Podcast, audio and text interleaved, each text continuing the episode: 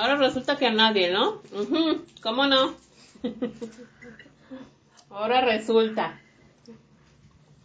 Ah, Todos- Yo no le hice, no, Ujú. este, no, no he mirado, no he mirado la clase de lunes, este, sorry, por ahí. Pero los frijolitos sí me he puesto a hacerlo, y me he puesto a hacerlo ya, ya en la noche, y como ya ves que yo tenía problemas, bueno, el celular es un gran distractor, entonces ya le dije, ¿sabes qué? Déjalo en el carro y haz lo que tengas que hacer allá. Y me puse con mis frijoles y lentejas y creo que me está encantando, la mera verdad. Voy a poner un servicio de limpiar frijoles. Es- es, este, no, duermo más a gusto, duermo más a gusto como que la mente dice, ok, pues vamos a pagarnos y, y a dormir. Y me encanta, bueno, puedo decir que me encanta ahorita, dice, ya le estoy agarrando sabor a limpiar frijoles. Muy bien, Gerardo. ¿Qué Y pasaba por tu no mente? visto. ¿Qué pasaba por tu mente cuando lo hacías? ¿Cuánto tiempo te tardabas y, y qué sucedía dentro de tu mente? Bueno, sí miraba el reloj porque decía, ching, ya es tarde, pero al último decía, te haces de lado por más tonterías, dije, aguanta un poquito. Y este, y pues sí me avento de 20 a media hora, sí me ando aventando ahí en ese ratito. ¿Y luego qué sucedía dentro de tu mente? De repente la mente sí se me va por allá, de repente, y luego digo, no, aquí estamos. Ya miro los frijoles, cuando que, que los separo, agarro el otro puño y como que me está jalando el presente. Me jala, me jala, me jala. Es algo constante que me está jalando la mente, como, claro, son resistencias de que, de que no, no, no, vamos a preocuparnos qué vas a hacer mañana, cómo lo vas a hacer, o qué no hiciste hace rato, y ya vuelvo a agarrar mi puñito de frijoles y otra vez jalar al presente. Entonces, creo que por eso a mí me encanta, mi mente está como que no, pero yo digo, pues sí. Entonces ahí estamos. Ajá. Y la otra tarea no tengo ni idea. Bueno, aquí te vas a enterar del chisme, así que ponte a escuchar el audio en cuanto puedas, ¿eh? Porque va a ser muy importante que lo hagas. Ok, ok, va. Me pongo al corriente en cuanto pueda. Ok, a ver. Erika, ¿Sí? Erika, a mí me pasó algo muy diferente a él. A ver, cuéntame. Eh, mientras que yo estaba haciendo lo de los frijolitos, eh, en un momento me dio mucho sueño, como que ya no querer hacerlo. Nunca se me hizo pesado, la verdad nunca se me hizo pesado. Yo creo que tengo demasiada paciencia para hacer cosas. Y no se me hizo pesado en lo absoluto. Es más, hasta llegó un momento en que pe- empecé como que a jugar con los frijolitos. Pero se me vinieron muchas cosas a, la, a mi mente. En una de esas, este, se me vino que tenga más confianza en mí. Ajá. Esa fue en una, porque a la hora de limpiar los frijolitos se me iban los arroces. Y dudaba y buscaba entre los frijoles si se me había ido un arroz y se me vino el pensamiento de que debo de buscar más, debo de confiar más en mí. Y en otro momento que, que buscaba los frijolitos dentro del arroz, no sé si fue cosa mía, que no creo que haya sido cosa mía, pero mi pensamiento fue de, así como limpio retiro los frijolitos del arroz, así me tengo que quitar todas las cosas que traigo. Así es. Muy cierto. Esa fue otra, esa fue otra, otro de mis pensamientos que tuve. Muy bien. Este, ¿Y qué otra cosa? Y ya en general fue eso, me tardé como una hora, como una hora este, haciéndolo. Y pues bueno, tengo el problema de mis egos que me quieren dormir todo el tiempo.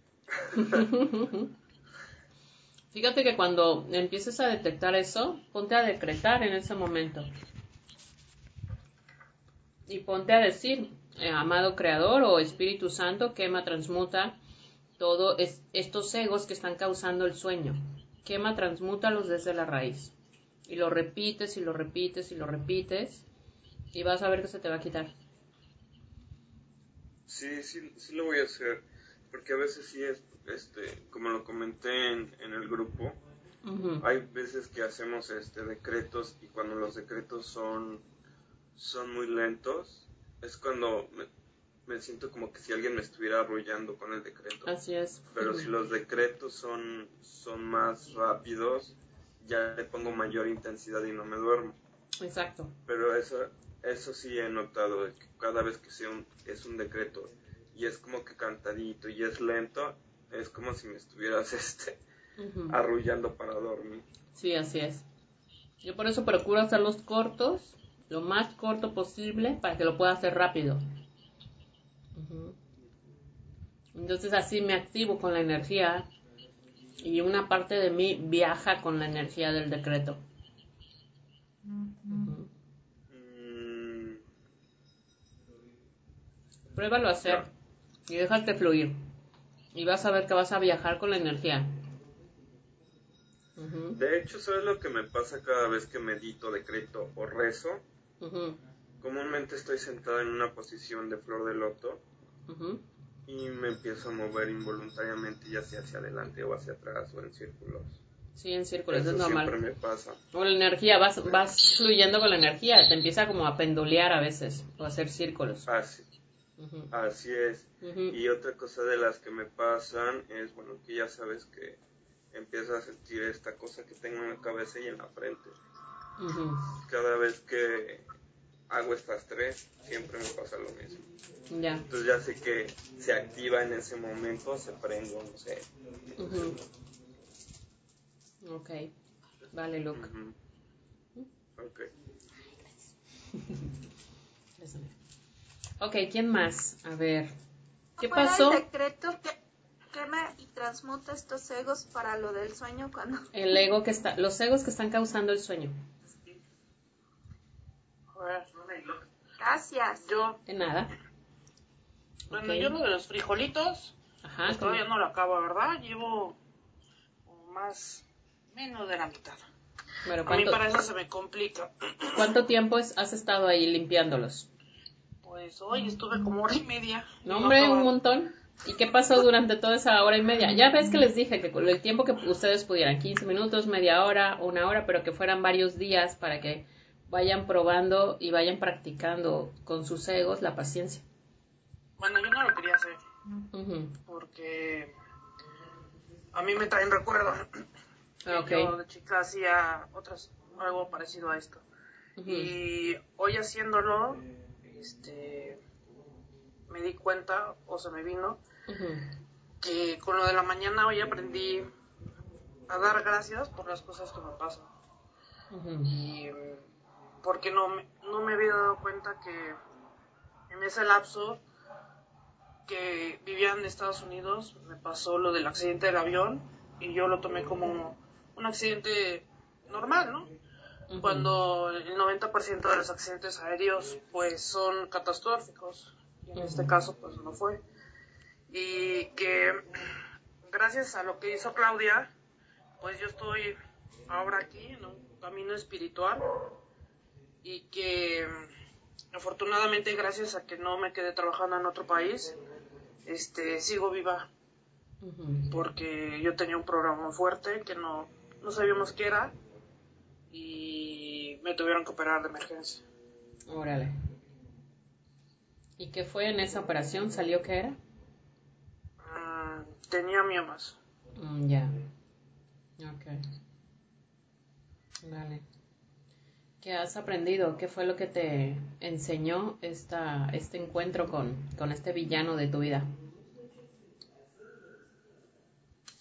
Pues más bien el villano de mi vida soy yo, porque muchas veces, pues es, o sea, es un 50 y 50, ¿no? Porque muchas veces, pues me meto eh, el pie, muchas veces confío en mí, en mí, y muchas veces dudo en lo que hago, ¿no? En las capacidades que tengo. Y que mm, siempre me gusta controlar todo lo que tengo o, o todo lo que hago. No me gusta que nada esté fuera de control Ajá. Y que mm, tengo que, pues he aprendido que tengo que ver las cosas de diferentes ángulos, no como siempre los veía en un mismo ángulo y tenían que ser como yo decía y al momento que decía y, y si las cosas no salían, pues siempre buscaba quién tuviera la culpa. Ujú, Así es. Y ese es total enfoque de- del ego, ¿te das cuenta? Sí.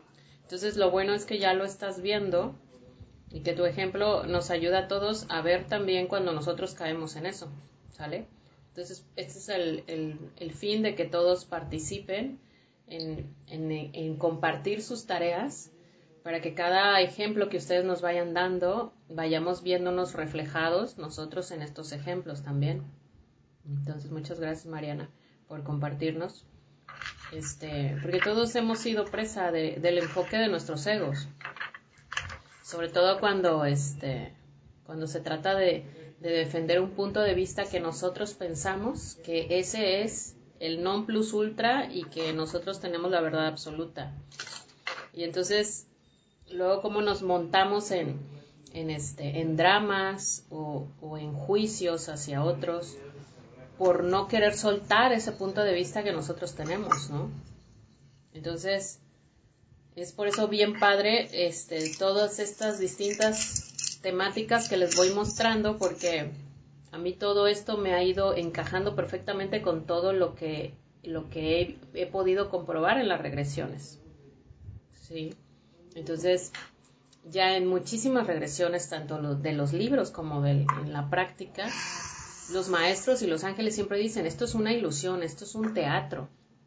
Tú vienes aquí a, a desempeñar un papel de acuerdo a lo que elegiste vivir antes de bajar a la tierra.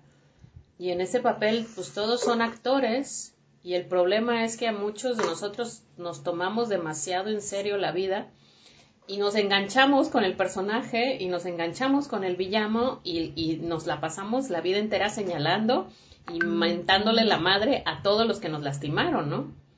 En vez de ver todo lo que aprendimos gracias a esas heridas que nos infligieron, pero que al final de cuentas eran heridas que, que sabíamos que íbamos a, correr ese riesgo de vivirlas, porque teníamos que volver a tener este encuentro con esta alma para ver si trascendíamos cosas de, de vidas pasadas. Y obviamente eh, el trascender una lección es para los dos. Entonces, eh, la prueba es para los dos, tanto para ti como para el, el victimario. Entonces, este, nosotros no, no nos enfocamos en, en, si el otra persona, el que fue nuestro villano, aprendió o no aprendió. Eso, ese no es nuestro papel ni nuestra tarea. Nuestra tarea es trascender lo que este villano nos, nos, hizo, ¿no? Y, la, y no hay mejor forma de trascenderlo que viendo todo lo que nosotros todos los recursos que tuvimos que sacar para trascender esas pruebas. ¿sí? Entonces, eh, cuando estamos desde el punto de vista del ego, el ego no puede verse que nosotros somos un personaje, que el otro también es un personaje y que toda esta realidad es un teatro. El ego, para el ego es demasiado esto, demasiado fuerte y no, no lo puede creer. Entonces, eh, pero dándole ejemplos al ego, pues poco a poco lo va aceptando, ¿sí? Yo en un principio cuando me daban esta información, yo decía, no, primero lo tengo que comprobar, primero lo tengo que comprobar para que mi ego lo pudiera creer. Y entonces ya por eso es que me metí a, ver tantos libros sobre regresiones, tantas experiencias de, de, gente, por ejemplo, a mí me encanta ver videos de gente que cuentan experiencias cercanas a la muerte, las famosas Near Death Experience. Y hay muchísimos videos sobre eso en YouTube y, y hasta programas. Y, el propósito de ver todo eso es, es precisamente ver si lo que la gente experimenta cuando está muerta por unos minutos y logran ver a sus seres queridos que ya fallecieron y tienen alguna plática con ellos, siempre trato de, de ver si lo que ellos experimentan encajan con las lecciones que, o con, con, las experiencias que se ven en las regresiones. Y siempre la verdad es que siempre encaja. Siempre es información que encaja perfecto y que obviamente que también dan a entender que este encaja con la información de Chico Javier, con los libros de este, espiritistas de Chico Javier, como la película de Nuestro Hogar, encaja con la información también de, de Gerardo Smedling, encaja con la información de las regresiones, entonces todo es como un rompecabezas que pum pum pum se van organizando las piezas de distintos autores, de distintas ramas y al final encaja. Entonces ya cuando todo encaja al ego no le queda de otra más que decir, chale, pues, pues sí, tiene razón, ya no hay de dónde agarrarse. Entonces, pues sí, esto es una ilusión y el otro le tengo que agradecer en vez de estar encabronada con él, lo tengo que perdonar y este, pero realmente de corazón y, y obviamente ese perdonar de corazón es cuando el ego finalmente ya bajó los brazos, ya bajó las armas. O sea, el perdón realmente para llegar a ese punto e incluso para darte cuenta que no hay ni siquiera necesidad de perdonar nada, porque el único que se siente ofendido es tu ego nada más, porque tu, tu ser verdadero, tu alma sabe que tú venías a vivir esa prueba. Entonces, para el alma realmente no hay herida. Para el alma es, es un encuentro que se tenía que dar y que pues de, los, de ese encuentro iban a tener que aprender cosas los dos. Sí, entonces, este, obviamente este proceso de perdón y de trascender el perdón, no lo puedes hacer si antes no has soltado a tu ego o si antes tu ego no se ha rendido ya. ¿Sí? Entonces va a haber cosas, aquí, aquí es, este punto lo quiero recalcar porque, porque he notado algunas cosas en algunas personas. Va a haber cosas que aunque tú le expliques al ego, para el ego todavía no va a ser suficiente para que suelte el control y para que, a ver, para que ceda, ¿sí? Porque por eso es que yo tuve que pasar todos estos años, o sea, desde hace 20 años que yo empecé a leer libros espirituales, tuve que leer muchísimo para convencer a mi ego, chicos y chicas. Tuve que leer muchas regresiones, ver videos de Near Death Experience, ver videos de este, regresiones de otras personas, ver videos y libros espirituales de distintas ramas para que realmente mi ego fuera cediendo. ¿Sí? Entonces, por eso es que no siempre es fácil el perdón para algunas personas, porque todavía traen demasiado enganchado al ego. ¿Sí? Cuando ya realmente se den cuenta que, y, no es que se den cuenta, pero se permitan eh, desapegarse de las opiniones de esos egos, entonces, y empezar a, apegarse a opiniones más elevadas que las tienen los ángeles, los guías, las informaciones espirituales que canalizan algunas personas, cuando tú realmente empieces a darle más importancia no a tus egos, a la opinión personal, sino a las informaciones de ángeles o de maestros espirituales, entonces sí te vas a dar cuenta que pues habías estado creyendo una mentira en tu propia mente. ¿Sí? Pero pues no es casualidad que, que este que todos hayamos creído, digamos, esas mentiras de nuestros egos porque todos nacimos con un ego, fuimos a la escuela, tuvimos una familia y nunca nadie nos dijo que, que, teníamos que cuestionar esas cosas que de repente salían en nuestra mente, que, teníamos, que podíamos cuestionar eso, eso que nuestro ego nos decía. ¿Sí? Pero bueno, para eso estamos en este, en este camino espiritual, para irnos dando cuenta que, que hay cosas, que, informaciones que vamos a recibir, así como las que nos estuvo compartiendo Luke y Gerardo, informaciones que pueden salir mientras separa el frijol del arroz o frijol de lentejas y, y de repente o incluso mientras manejas vas a recibir información en cualquier momento de tu día o de tu noche mientras sueñas y tienes que ahí darte cuenta, cuestionar si esta información viene de mis egos o viene de mi ser. Y es ahí donde tú ya tienes que formarte un criterio y decir, bueno, esta información me hace sentir bien, me hace sentir en paz, entonces viene de mi ser. Esta información que estoy recibiendo me hace seguir en separación, me hace, me quita la paz, entonces viene del ego.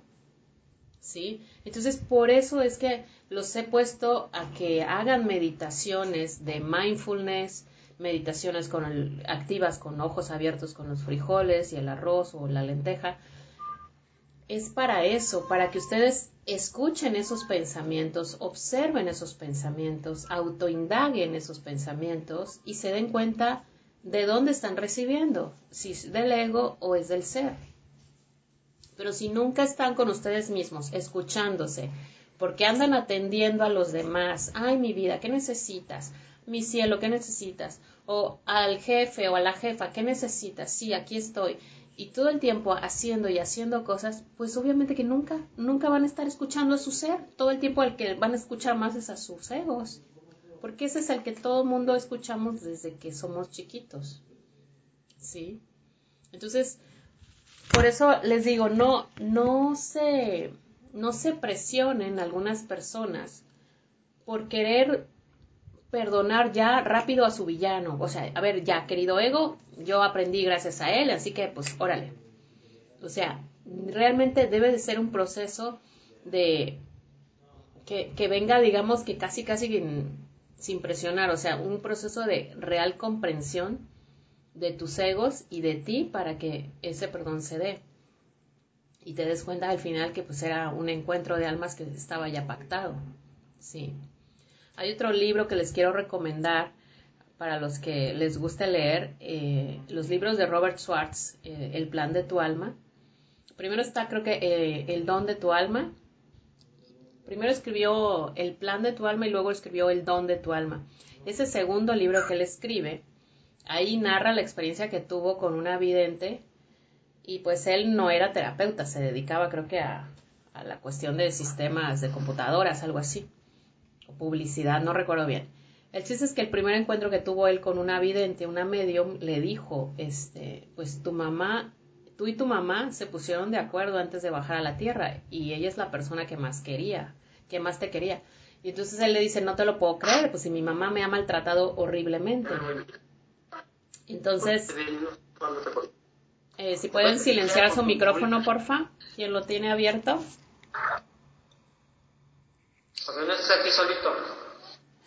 Eh, Ismael, ¿puedes silenciar tu micro, porfa? Porque te estamos escuchando. Bueno, entonces, no te preocupes. Entonces, de hecho, hay unos videos de Robert Schwartz eh, donde platica, no sé si platica esa experiencia, pero hay varios videos de él en el YouTube, si lo buscan.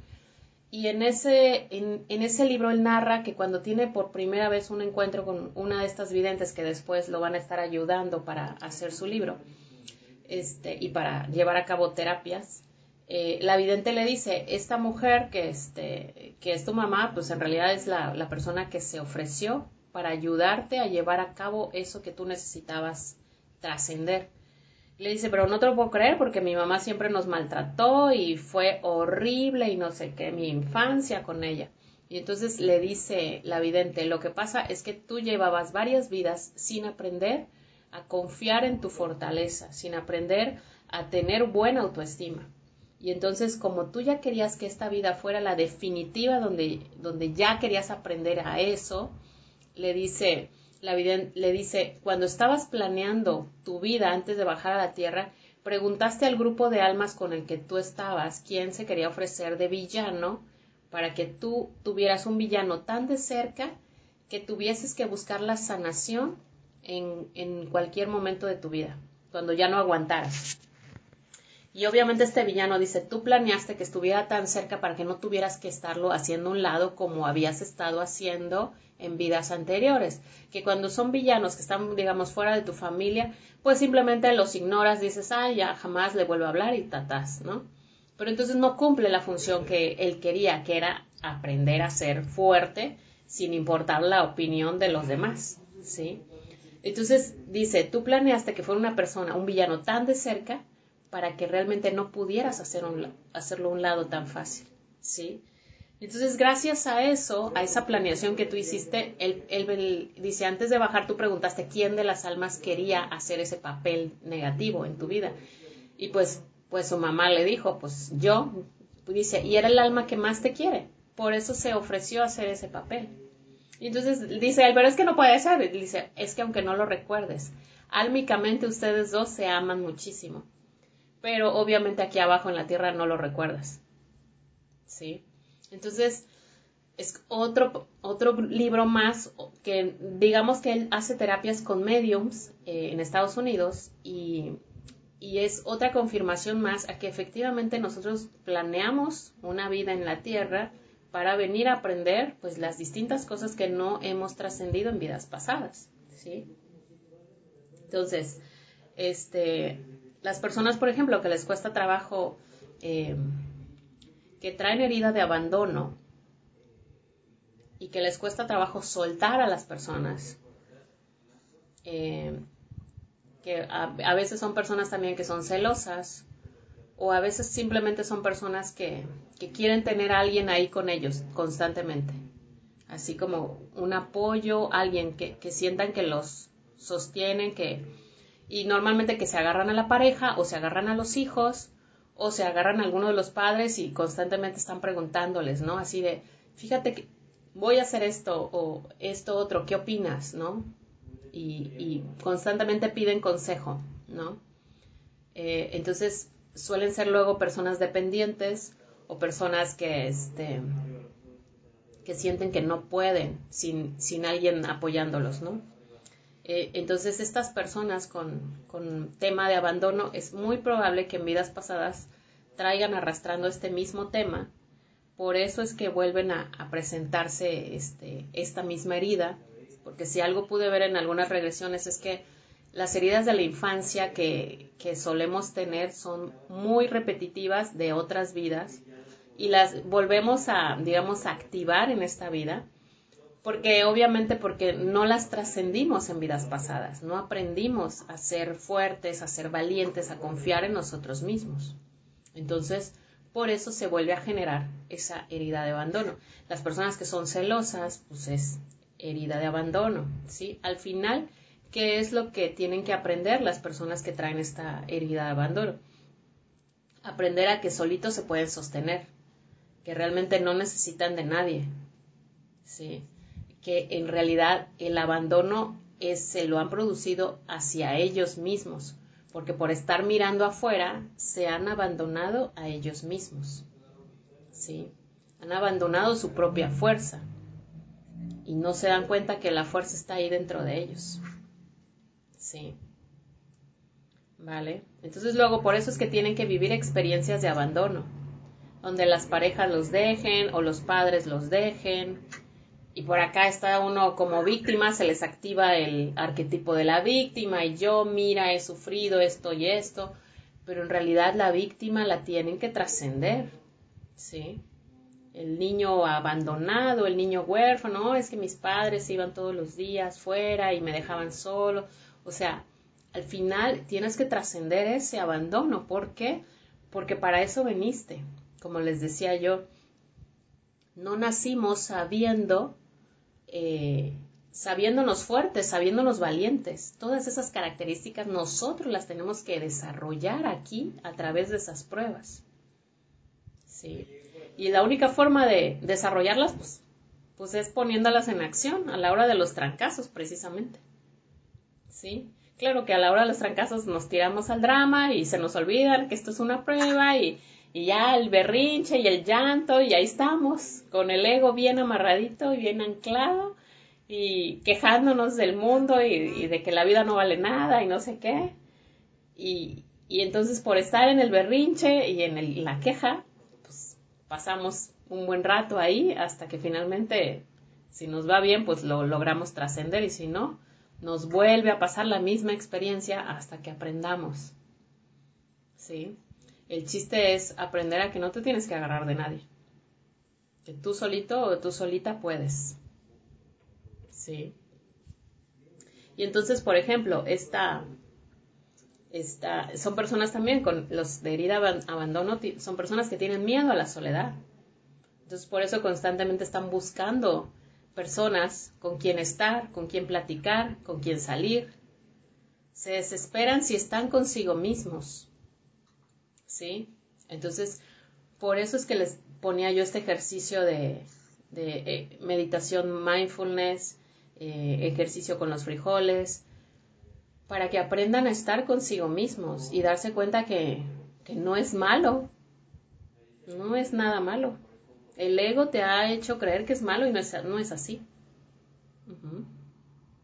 ¿Vale? Ok, a ver.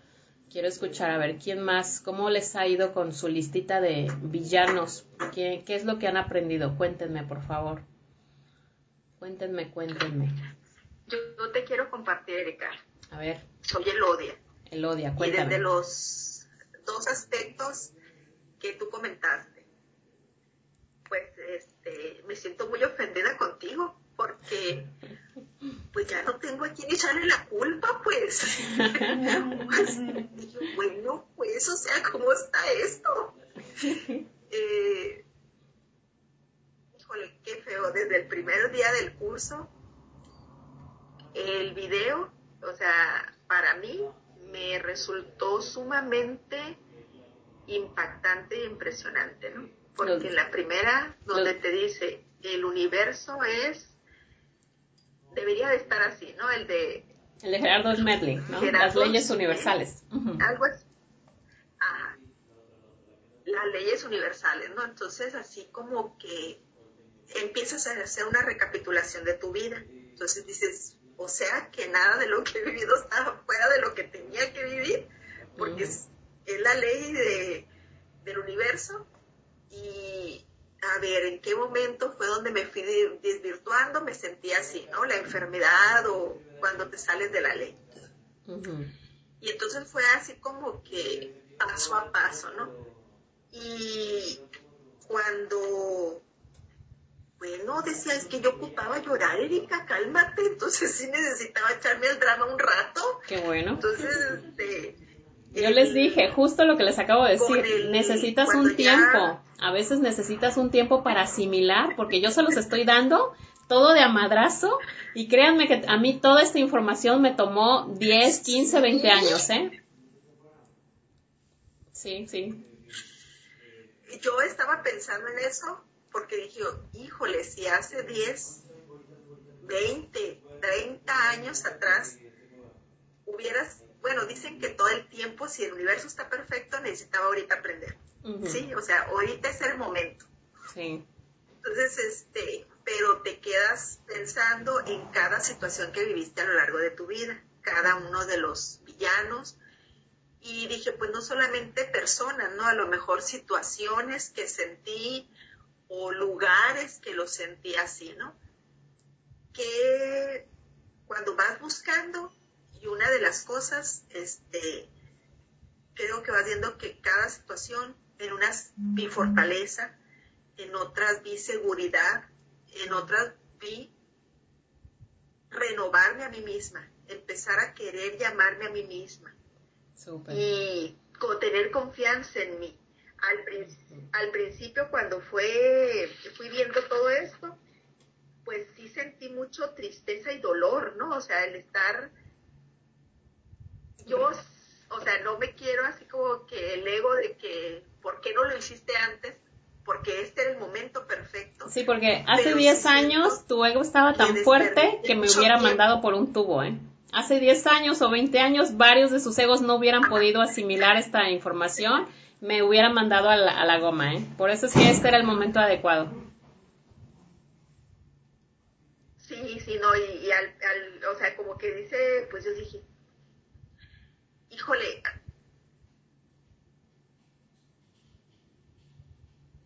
Se te fue el volumen. Elodia, se te fue el volumen. Yuhu.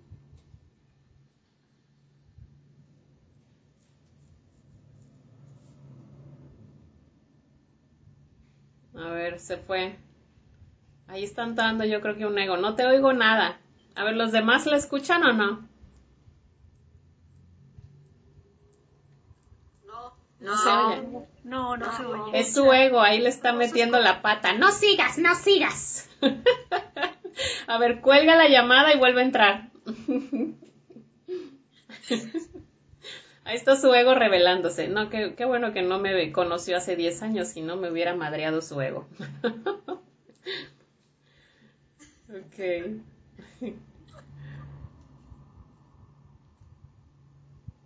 A ver si se conecta de nuevo. A ver, chicos. Mm. Bueno, si no, ¿alguien más quiere comentar algo mientras se conecta Elodia?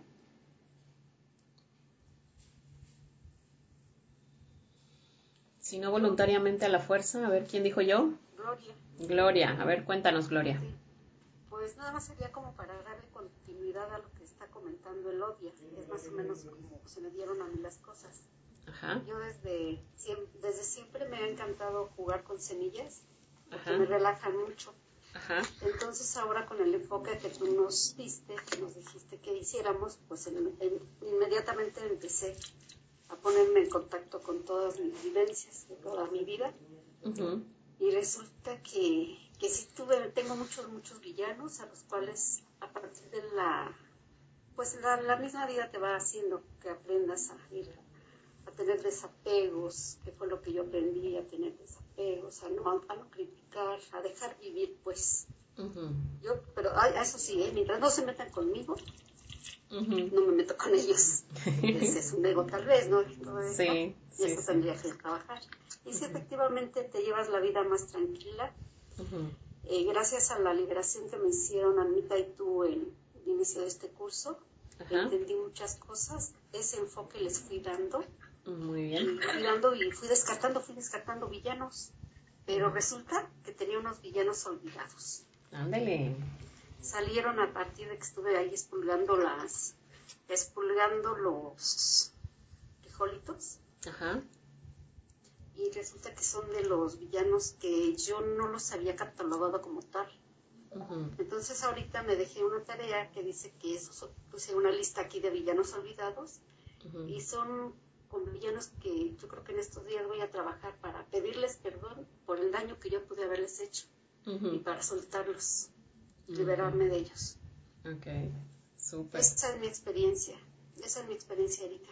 Muchas gracias, Gloria. Muchas gracias. ¿Qué tuviste que desarrollar, Gloria, con, con el aprendizaje con esos villanos? ¿Qué desarrollaste? Mira, tuve que, tuve que desarrollar, por aquí fui anotando porque de repente se me, me bloqueo. Tuve que desarrollar, eh, desarrollar principalmente la tolerancia. Yo era muy intolerante. Eh, tuve que desarrollar no, no ser yo la que tuviera que tener el control. Yo soy Aries. Entonces yo como que quiero ser la cabeza siempre, ¿no? ujú, aprendí a no criticar, a no criticar a fuerza de ver tanto dolor. Soy enfermera, estuve en Ok. el hospital de traumatología, ujú. aprendí a no criticar Ok. todo, todo lo que yo veía. Eh, te digo, yo, yo mi única, mi política era esa. Mientras Ujú. no se metan conmigo, cada quien. Sí, yo Que igual. Su vida como quiera y como pueda. Yo igual. Sí, así es. Y aprendí a no... Sí, sí, mientras no pinto mi rayita y nadie se mete conmigo. Y este, Todo es paz, armonía. Aprendí a no sufrir, Erika. Aprendí, aprendí a no sufrir por ideas que se nos meten a veces en la cabeza, eh, por suposiciones. ¿Sí? Porque a veces yo pienso que tú pensaste que él pensó. Exacto, y ahí se me mete el ego. Eh, y de acá, el sub- la novela que te empieza a tararear el ego, y ahí va uno siguiéndolo, así de, y sí, y luego puede pasar esto, y luego esto, y, lo- y ahí está uno de babotas siguiéndole los pensamientos al ego, ¿eh? Bien burris caemos Así todos. es. Sí, sí. Y algo muy importante que aprendí fue a- a- al desapego. Pero, de hecho, mis compañeros se, sorprendían. Yo nunca pude, a pesar de estar muchos años allí en el hospital, este, yo nunca supe estar en un solo lugar. La vida me llevó a recorrer todas las clínicas de, la sección norte del, del IMSS Ajá. y, y yo, yo era feliz. Y Súper. cada una de esas pues, tengo experiencias, tengo recuerdos muy, muy, muy padres. Lo que tuve que soltar, me costó muchísimo, fue la separación de México con mi esposo. Cuando yo aprendo a desapegarme y a saber, a sentir que yo no podía vivir bajo un sentimiento de tristeza por alguien que no me quería y que Dios me puso a las personas que me fueron llevando de la mano, yo aprendí a desapegarme. Muy bien. Y aparte en los libros, yo también he leído muchos libros que, que, que sí ayudan. Y hay un, Sí. libro en el cual una vez, bueno, una frase que se quedó en mí, que dijo, no se vale que tú te estés aquí muriendo de pena, de dolor por alguien que está disfrutando con otra persona y Ujú. dándole el vuelo a la hilacha, como dicen, y tú muriéndote de dolor cuando tienes, en este caso yo, tenía hijos que sacar adelante. Ujú. Y bueno, esa es a grosso modo mi historia. Ok. de Muy bien. Ahora con mi villano, mis, villanos mis villanos olvidados tendré que trabajar. Sí. Sí, sí, dar, dar las gracias. Creo que la parte más difícil no solo es perdonar, sino darle las gracias. Creo que todavía eso está más cabrón. Ok. Sí. Sobre todo por el trancazo que me dio, digo, ay, ¿cómo le voy a dar las gracias a este malvado? sí. Eso es lo más cañón, porque hay que Pues doblegar orgullo y soberbia, ¿eh? Estoy escuchando. ¿Sí? Pues ya ahorita ya me dieron una lección de eso. Fue Mariana que dijo que le daba las gracias a esta chica. Y dije, wow. Sí. Entonces por aquí ya la neta que también les tengo que dar las gracias. Sí, y es dar, la- dar las Eso gracias con todo. tu ser, con todo y tus egos, ¿eh? Porque si no, no- Sí. si no, eso es una gracias a medias. De dientes para afuera no, no puede ser. Ajá. Tienes que dar gracias con todo y tus egos convencidos, porque si no, no es un gracias genuino. ¿Sí? Con todos, con todos los Vale. egos. Ok. Con todos los egos convencidos. Sí, Sí. sí, sí. Para que realmente Gracias. salga de corazón, porque si no, ese gracias va a salir de dientes para afuera, ¿eh? Sin sentirlo, no, no vale. Ujú. Ok. Vale, pues gracias, Gloria. Sí, sí, por eso te digo que lo tengo de tarea. Muy bien. Gracias. Pero sí, eso sí, no se presionen, ¿eh? Por favor, porque a veces quieren como que avanzar rápido en ese mundo espiritual. Ok, querido ego, perdona esto, perdona esto, dale las gracias, sí, sí, rápido todo, todo. Shum, shum, shum. Vámonos, seguimos avanzando, egos. Y, y- y no, güey, eh, eh, los egos no es, no todos son tan fáciles de convencer. O sea, chicos, esto no es una receta en los que ustedes puedan, ok, a ver, querido ego, entiende esto, esto y esto. Ya lo capté yo y tú, ustedes también lo tienen que captar, así que órale, sobrevivan, este, perdonen, den las gracias, ya está. O sea, no, no va así. Hay que darle tiempo, porque es, les, les estoy dando un titipuchal de información que a mí me tomó 10, 15 años fácil, ¿eh?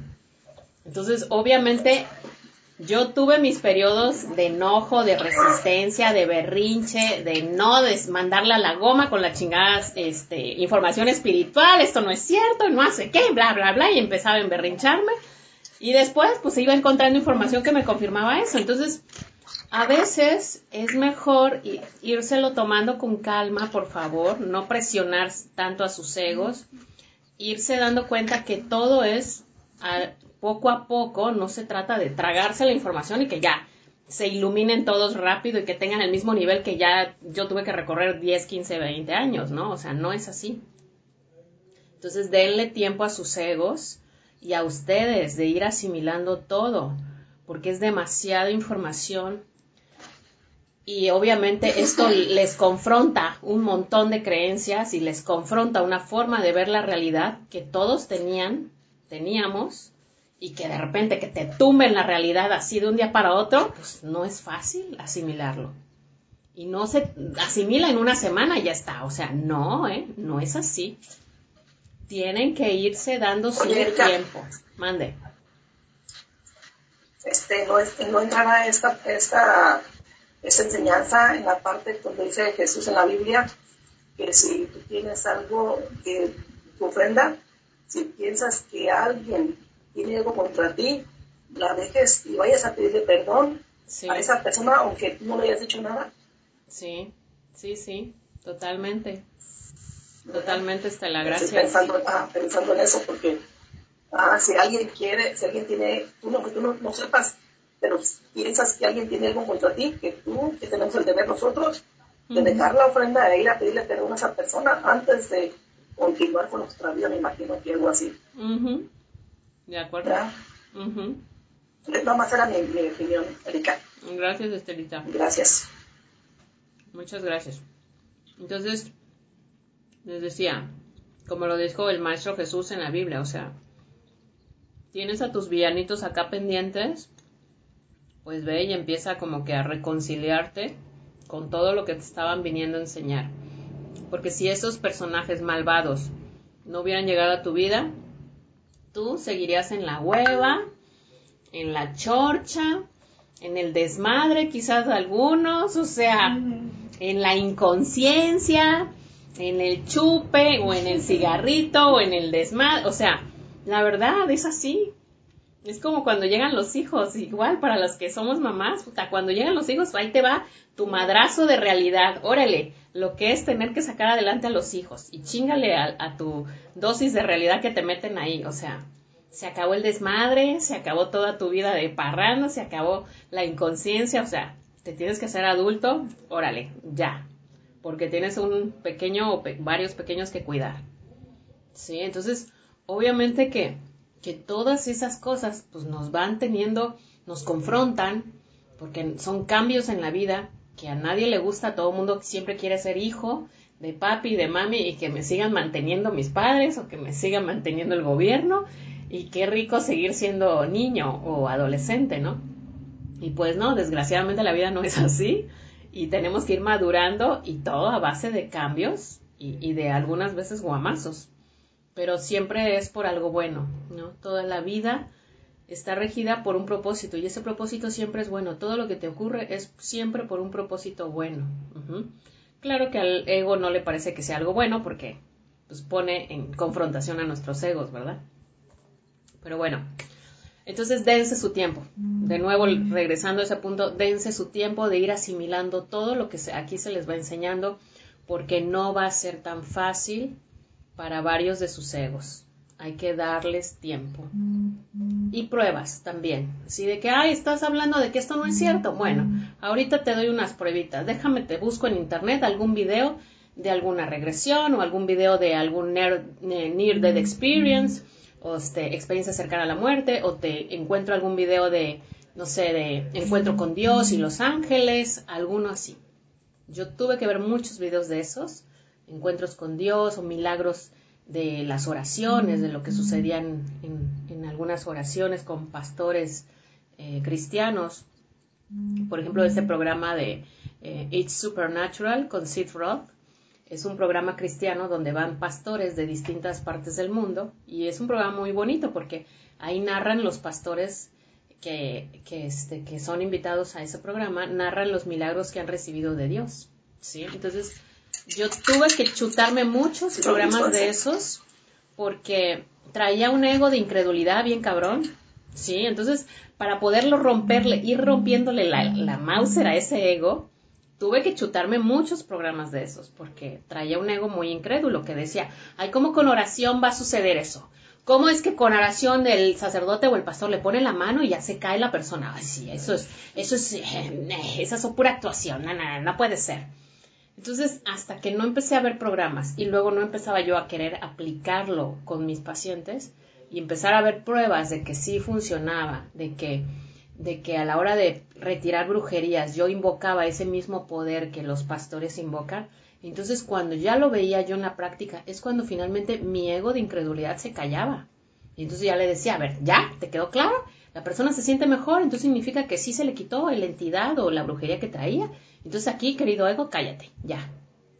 Entonces mi ego siempre quería pruebas, pruebas, pruebas. Entonces por eso me metí a investigar mil cosas diferentes, ¿sí? para que de esta forma le fuera rompiendo la, la Mauser al, ego de, la incredulidad, ¿no? Entonces, pues bueno, gracias a eso pude ir comprobando muchas cosas. Por eso les digo, no todos los egos van a ser tan fáciles de domar. Hay que darles su tiempo y darles sus pruebitas de todo, con toda la información que ya hay en internet, ¿vale? Ok, eh, mi querida eh, Elodia, ahora sí, síguenos contando, por favor.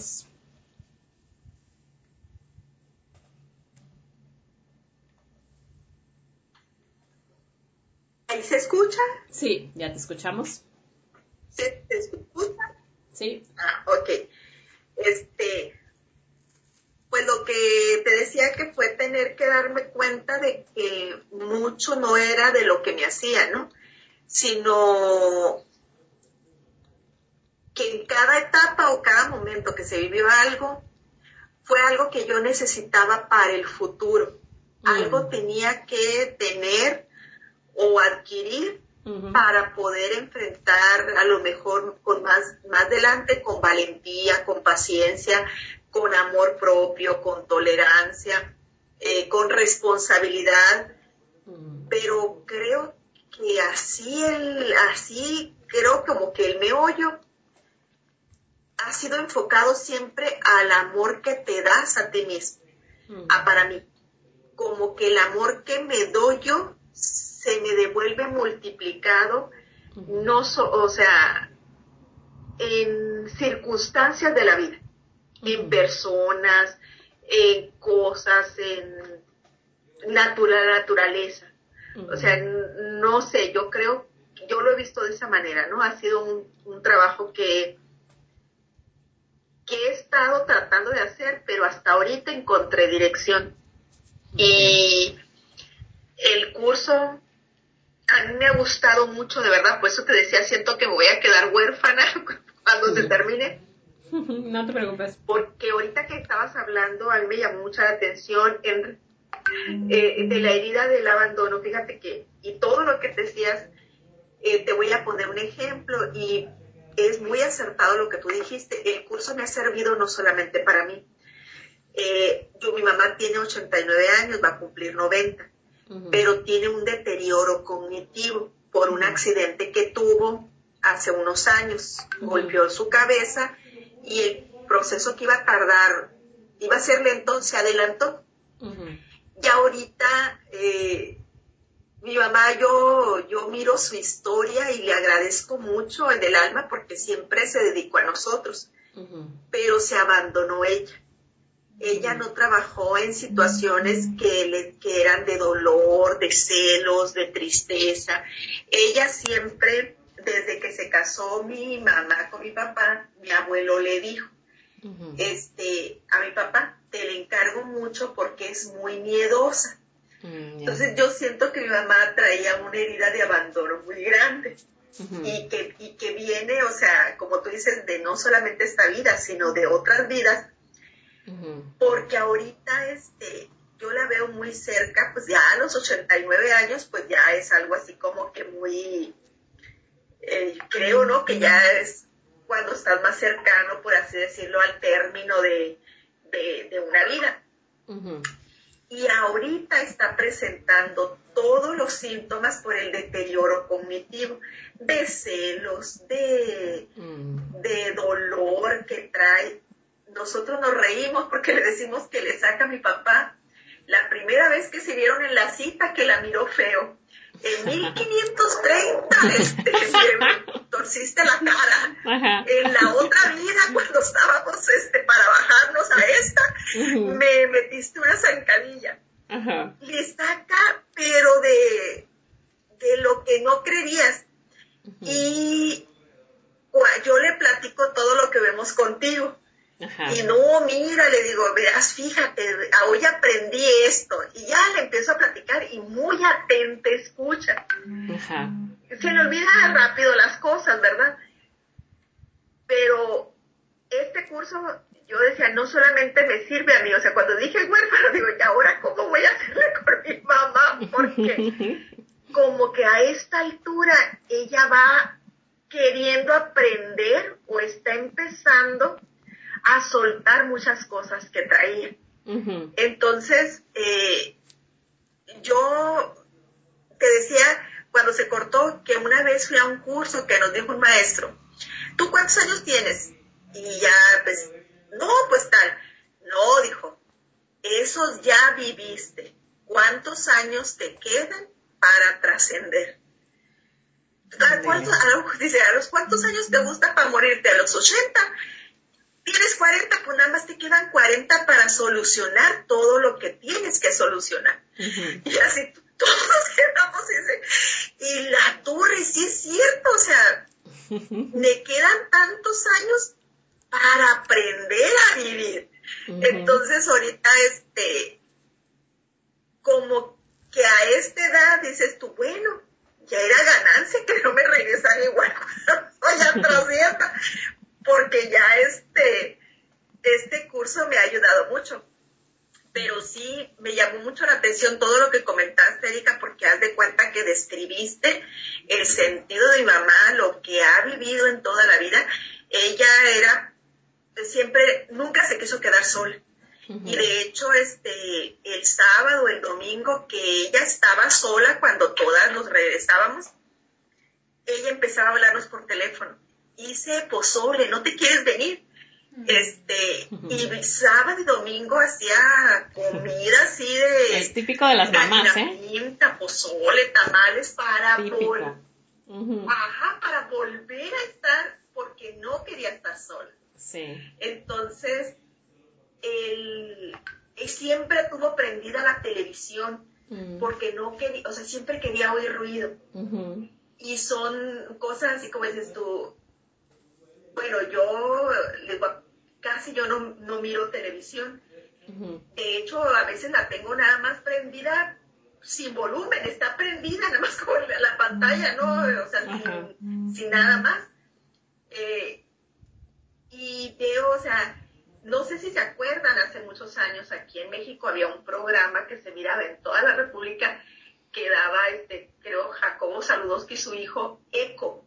Sí, Eco, eco, eco, eco. Las 24 horas era de noticias sí. y las 24 horas estaba prendida la televisión. Ay, Dios. Eh, cuando salíamos a trabajar y regresábamos o ella se quedaba sola, era la, la televisión siempre prendida. Y entonces ya, ya aprendes o sea, como que a distinguir y a...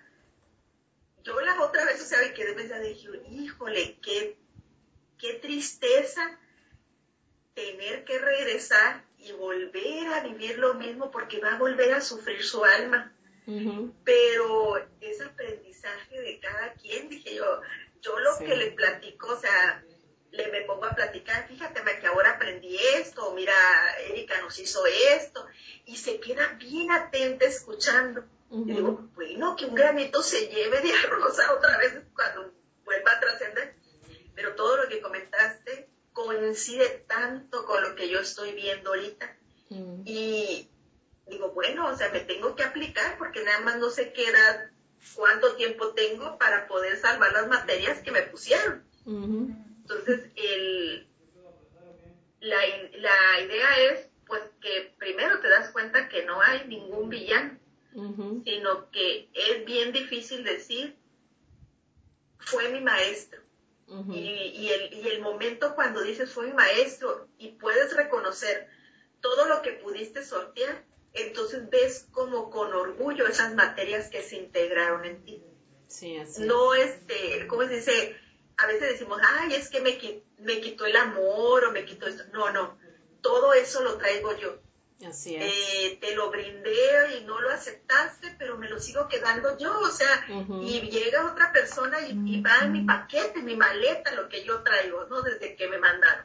Sí. Y es, es difícil así como que hacer una recapitulación de todo eso y decir, pues para adelante, porque le digo yo, cuando hice la tarea dije, bueno, pues de ahora de quién me voy a quejar. Entonces, Súper. y ya es ganancia porque sientes que la espalda ya no te pesa. Exacto. Bueno, ya no, no te digo que no, ¿eh? Porque ahora estaba, me estaba acordando y dije, Erika me hubiera dicho, la prostituta, porque estábamos en una junta del trabajo y propusieron una idea y la verdad yo iba a decir, pero ya vi que se enfrascaron y dije yo, ya no comenté nada, dije, lo siento Erika, hoy sí voy a ser prostituta del trabajo, no voy a alegar nada. Entonces dije yo, bueno, pero lo reconocí, ¿eh? que quede claro. Qué bueno, ya empezar a observar tus máscaras, eso es muy bueno.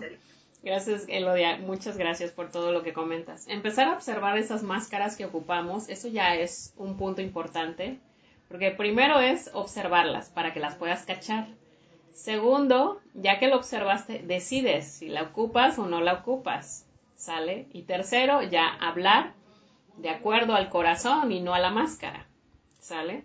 Entonces, digamos, esos son los tres pasos, por eso es tan importante observarse en todos los días de tu vida a partir de ahora, comprométete con eso, con observarte, para que, punto uno, caches las máscaras, punto dos, decidas si la vas a seguir usando o ya vas a entrar en coherencia, porque esto es para que entren en coherencia. Y tres, es cuando ya hablas desde el corazón, para que de esta forma lo que piensas, lo que sientes y lo que dices sea igual. ¿Sí? Y cuando estás en coherencia es cuando más fácil atraes cosas. ¿Sí? Porque si no hay coherencia, piensas una cosa, dices otra, piensas una cosa, el, universo no entiende tu idioma. Cuando tú estás en incoherencia, el universo te manda incoherencias también. Entonces luego no te quejes, porque piensas una cosa y dices otra. Entonces esa falta de honestidad, pues el universo te lo va a terminar retribuyendo, ¿eh? ¿Sí? Entonces, por ejemplo, luego no se quejen de tener amistades falsas si no eres coherente.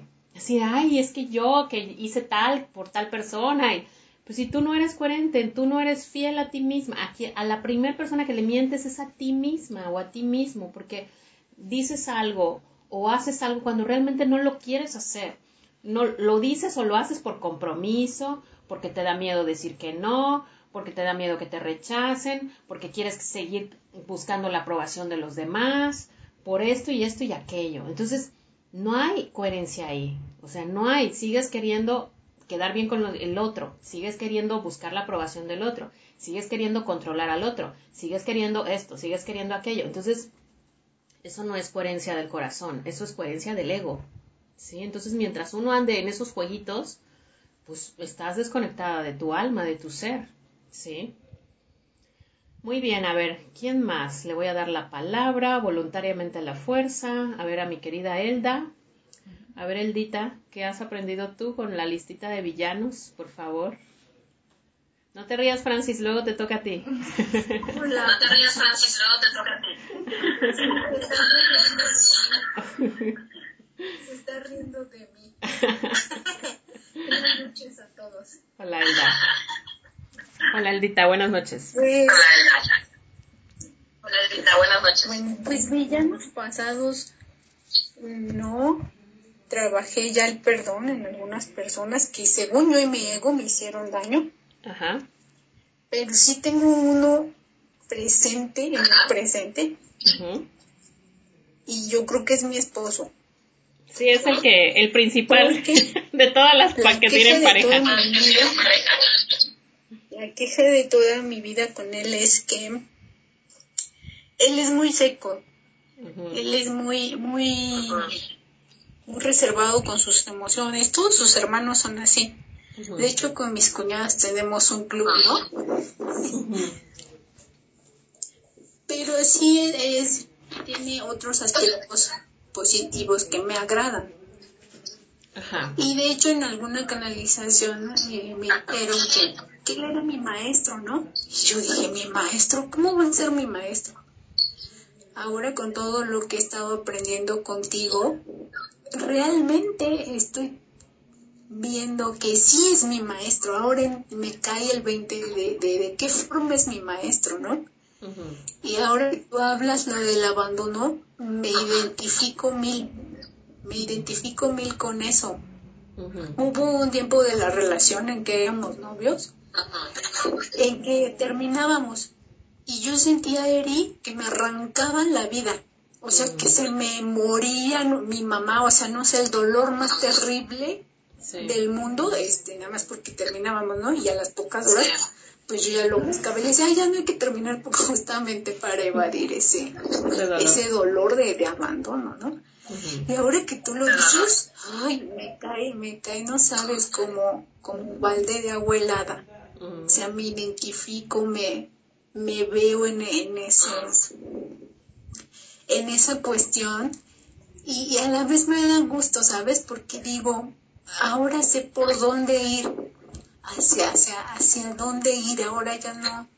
Me sentía yo como perdida, sabía que tenía que sanar, sabía que tenía eh, esa necesidad, ¿sabes?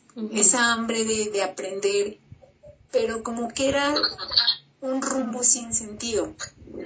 y, y hoy tiene sentido al darme cuenta toda mi carencia de, de, de aceptación y, y, me apego que alguna vez te, te conté que trabajo mucho desde pero no es tanto el apego sino es el miedo al abandono y no sabes me siento de algún modo liberada pero así me siento responsable de ya sabes ahora de qué pie cojeas y ahora qué vas a hacer para, para suplir eso, ¿no? Muy bien. Y pues ese es, ese es prácticamente en lo que, en lo que voy. Muy bien, Eldita. Súper, pues ahí, ahí al abandonado, ese ego de abandono. Pues ahí, al abandonado, hay que... A ver, cierra tu micro, por favor, porque creo que traigo eco ahí. A ver, cierra tu micro, por favor. Ya, gracias, ahora sí.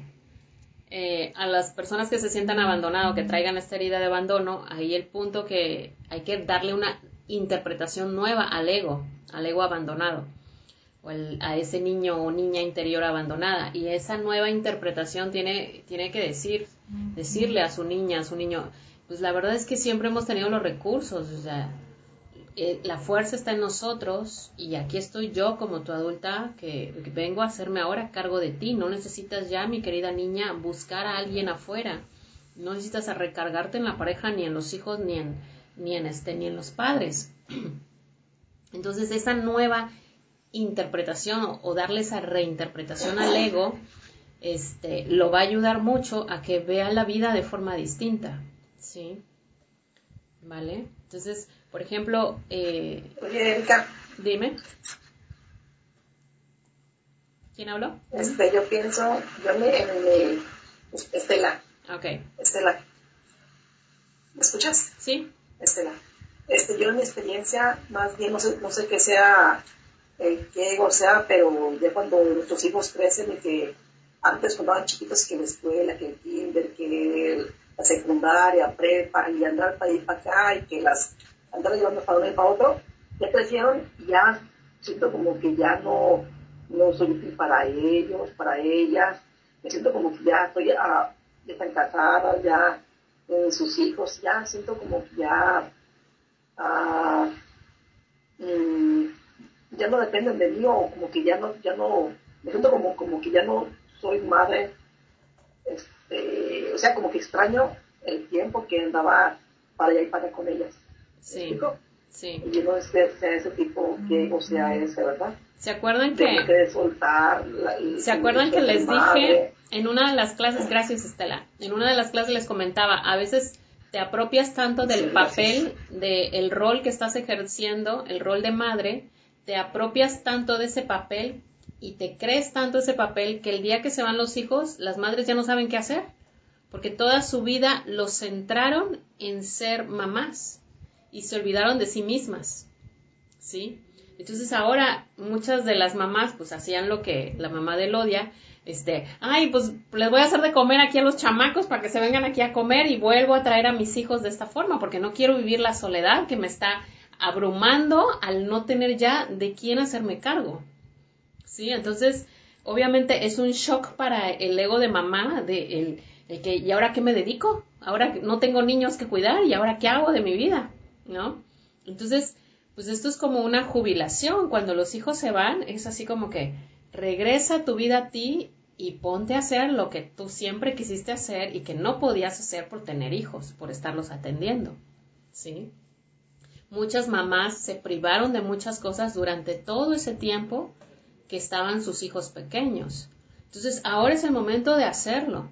Yo lo que he procurado es no privarme de nada, aunque tuviera yo a mi hijo porque yo sé perfectamente que el día que se vaya yo tengo que seguir con mi vida y tengo que seguir haciendo las cosas que me gustan. Entonces, sí tuve yo muy claro y de hecho, obviamente en mi familia fui muy criticada porque ¿cómo es posible que te vas a seguir dedicando a hacer cosas si tú tienes que atender a tu hijo y no sé qué? Digo, no, discúlpeme, yo lo atiendo el tiempo que, pueda y cuando tengo que trabajar, pues tengo que trabajar y, busqué obviamente un trabajo que fuera mi pasión, que me gustara para que al mismo tiempo pudiera seguir dedicándome a eso este, y siendo feliz con lo que me gusta hacer al mismo tiempo que cuidar a mi hijo. Pero muchas mamás no han hecho eso. Se dedicaron 100% así toda la vida entera a sus hijos. Y es ahí cuando uno, el humano se pierde. Te perdiste porque no tienes por qué dedicarte al 100% a los hijos, solo porque la sociedad lo dice. Entonces es ahí donde uno tiene que cuestionar y decir, no voy a estar siguiendo los dictados de la sociedad si eso a mí no me cuadra, no me vibra, no, no lo siento que me haga, que me dé paz o que me dé felicidad. ¿Sí? Entonces, por eso es bien importante siempre cuestionar las estructuras, cuestionar lo que no te dé paz y felicidad, porque entonces es ahí donde tú tienes que ir metiendo un cambio en tu vida. ¿Sí? Este, digamos que para mí es lo contrario. El papel de mamá es, me ha costado trabajo, porque obviamente yo traigo el arquetipo del guerrero, ¿sí? Entonces el guerrero siempre que está afuera, peleándose, eh, luchando, teniendo aventuras afuera en casa, afuera de casa. Entonces obviamente el, de repente que me llega el rol de madre, pues ese fue así como que un encontronazo de chihuahuas, ¿y ahora qué hago? Yo quiero seguir haciendo cosas y en la aventura y, y por otro lado tengo este rol de mamá que tengo que cumplir. Entonces, obviamente eso me ayudó a aterrizarme y a dejar de estar, este, digamos, dispersa y enfocarme más. O sea, el tener un hijo me ayudó a, echar más raíces y a dejar de estar como que tanto en, en, todas partes, sino que a estar más enfocada, ¿vale? Entonces, cada quien va teniendo como que esos pequeños cambios en su vida que al final les ayuda a, a estar más eh, a aprender más en su vida y a ir desarrollando cosas que los van a ir haciendo madurar, ¿vale? Hay unos puntos que me gustaría comentarles, eh, porque ya se nos está yendo el tiempo, y es precisamente como el, el, tema del amor propio. No, no digas fiu, Francis, ahorita te entrevisto a ti. Ay, Dios, te veo tus caritas ahí en cámara. ok. Entonces hay unos puntos que me gustaría comentarles porque de verdad que eh, había cosas que yo no entendía de la gente. Yo desde que era chiquita siempre fui muy, muy claridosa. O sea, yo decía siempre lo que pensaba, lo que sentía, pues lo escupía y lo siento si alguien le molestaba, así como que chin. Pero este, y no entendía por qué la gente no era así. No era así como yo. O sea, no me cabía en la cabeza por qué la gente no era real, por qué no decía lo que pensaba, ¿no? Y cuando luego tenía amigas así, o incluso una de mis hermanas, sin ir muy lejos, o sea, preocupadas por, por que lo que voy a decir puede dañar o puede lastimar, y yo decía, pero ¿por qué te preocupas? Pues si es la verdad, pues tú suéltalo y dilo, no, no pasa nada. Y ya después, pues me iba dando cuenta, ¿no? O sea, y, pero esto es, estos análisis hasta los 18 me empecé a dar cuenta, ¿eh? créanme que fue muy tarde. estos análisis ya de, a ver, Erika, no puedes estar diciendo todo porque lastimas a la gente. Y yo, ah, por lo menos hasta los 18, 19 años, yo no me daba cuenta, ¿eh? O sea, yo decía las cosas como son. Y afortunadamente, pues en mi casa me daban permiso, porque aparte como que fui la consen de mi papá, la consentida, y entonces tenía como que bastante permiso de decir todo lo que pensaba, incluso hasta las incomodidades que a mis propios padres no les gustaban, también luego se las llegaba a soltar, ¿no? Después, curiosamente, pues me agarraba a mí la familia entera, o mis hermanos, mi, mi hermano, mis hermanas, o mi mamá incluso, para decirle verdades incómodas a mi padre, pues yo era la elegida, ¿verdad? La banderada para irle a decir sus cosas a mi papá. ¿Vale? Pero bueno, en, entre todo esto, eh, les quiero eh, comentar algunas características del por qué sucede esta, esta, se podría decir, separación entre tu ser y, en vez de decir las cosas desde tu ser, empezarlas a decir desde un ego, desde una máscara, ¿vale? Entonces, el que, tengo aquí algunas anotaciones, les voy leyendo. El que se ama realmente no necesita de la aprobación de los demás porque él fue aceptado y amado. Entonces, este, este punto, ahí fue cuando yo comprendí y dije, ah, pues sí, yo decía lo que pensaba y a pesar de lo que decía, eh, pues sí, era aceptada por mis padres. Entonces, bendito Dios, eso me ayudó a tener como que ese amor propio. Eh, el que no se ama desarrolla como un falso amor, ¿sí?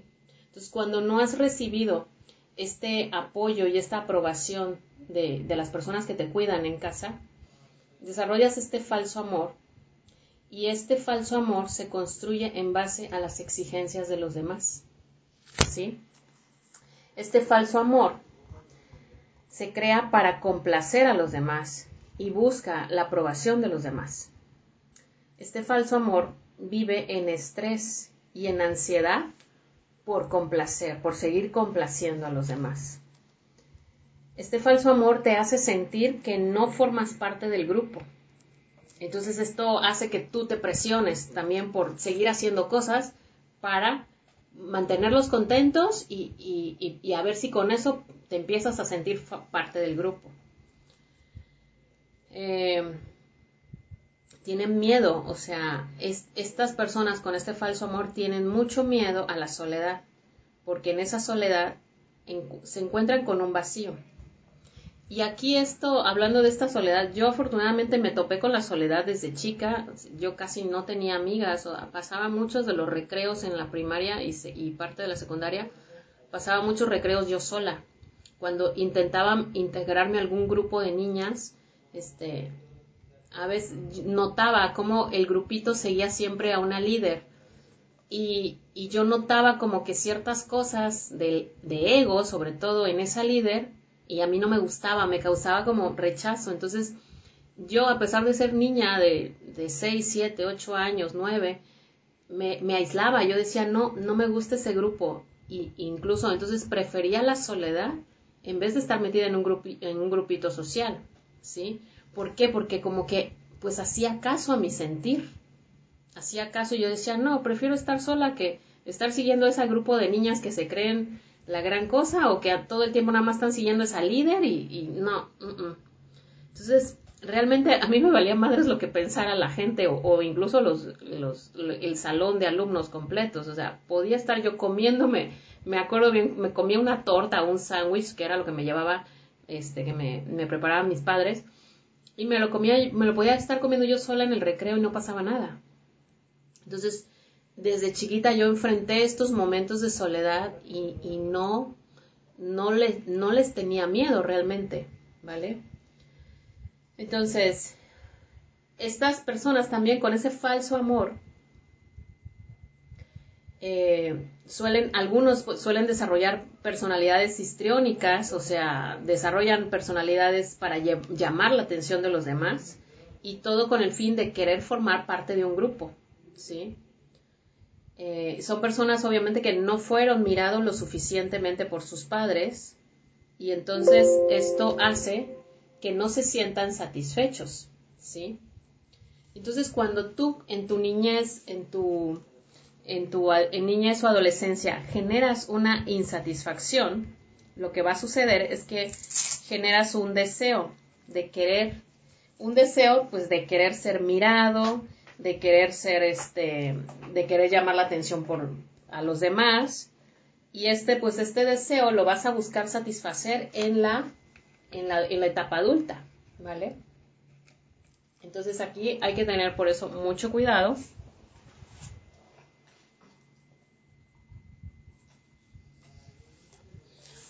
Vale. Entonces hay que tener mucho cuidado porque todos los deseos insatisfechos de la niñez los vas a querer satisfacer en la etapa adulta, ¿vale?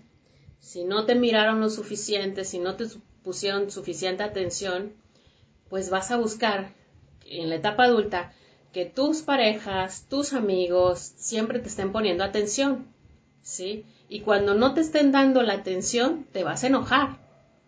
Y obviamente que va a ser quien va a estar activando esas heridas, pues al final quien se va a sentir herido por no sentir esa atención, pues ¿quién crees que va a ser? Pues tu niña o tu niño interior, ¿sí?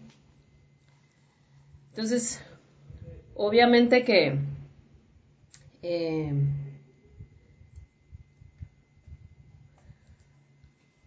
por ejemplo, las personas que llegan a desarrollar anorexia, bulimia, es por esos vacíos, por esos vacíos que se produjeron, eh, vacíos de atención que se produjeron en, la infancia.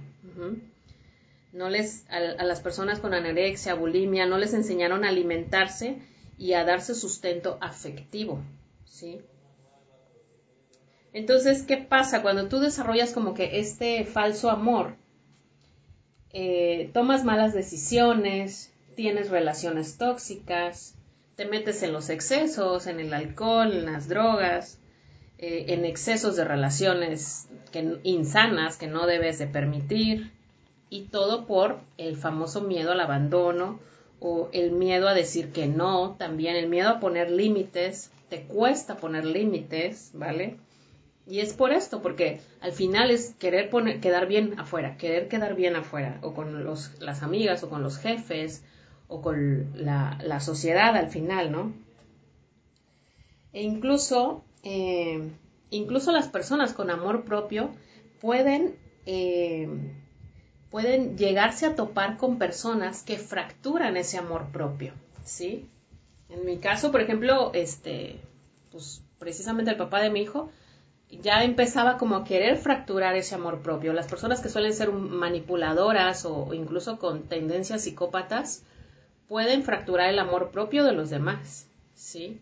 Porque te empiezan a meter dudas y, son tan manipuladores y tan hábiles en la manipulación que te empiezan a, hacer creer lo que ellos ven y, y si tú no estás lo suficientemente fuerte, te empiezas a creer su cuento, ¿sí?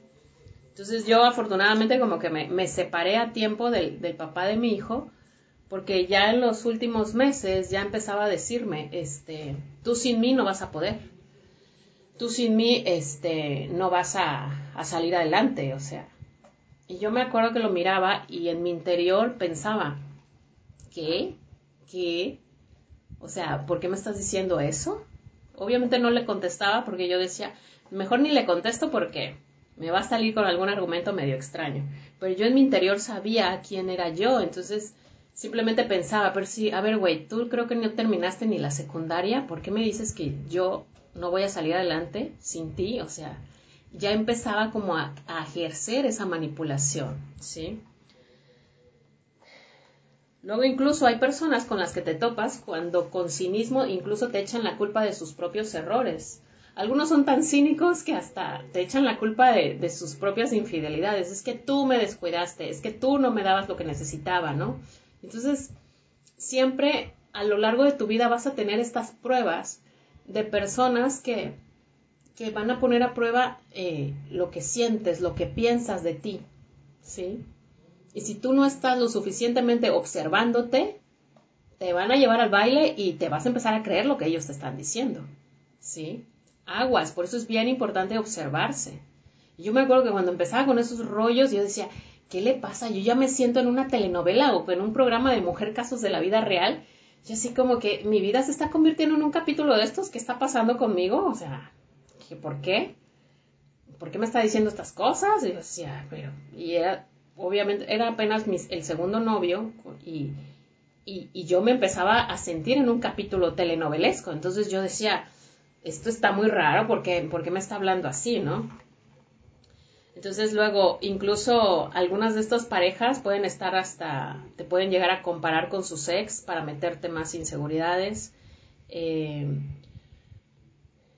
entonces, poco a poco, son comentarios tan insidiosos y aparentemente inocentes, pero que no tienen nada de inocentes, poco a poco te van convenciendo de lo que ellos o ellas quieren decir para, para que tú te vayas convenciendo de sus ideas, ¿no? Entonces, aquí viene un peligro y una enseñanza, porque eh, el peligro de amar a otra persona sin amarte tú primero es que te conviertes en un adicto afectivo, ¿sí?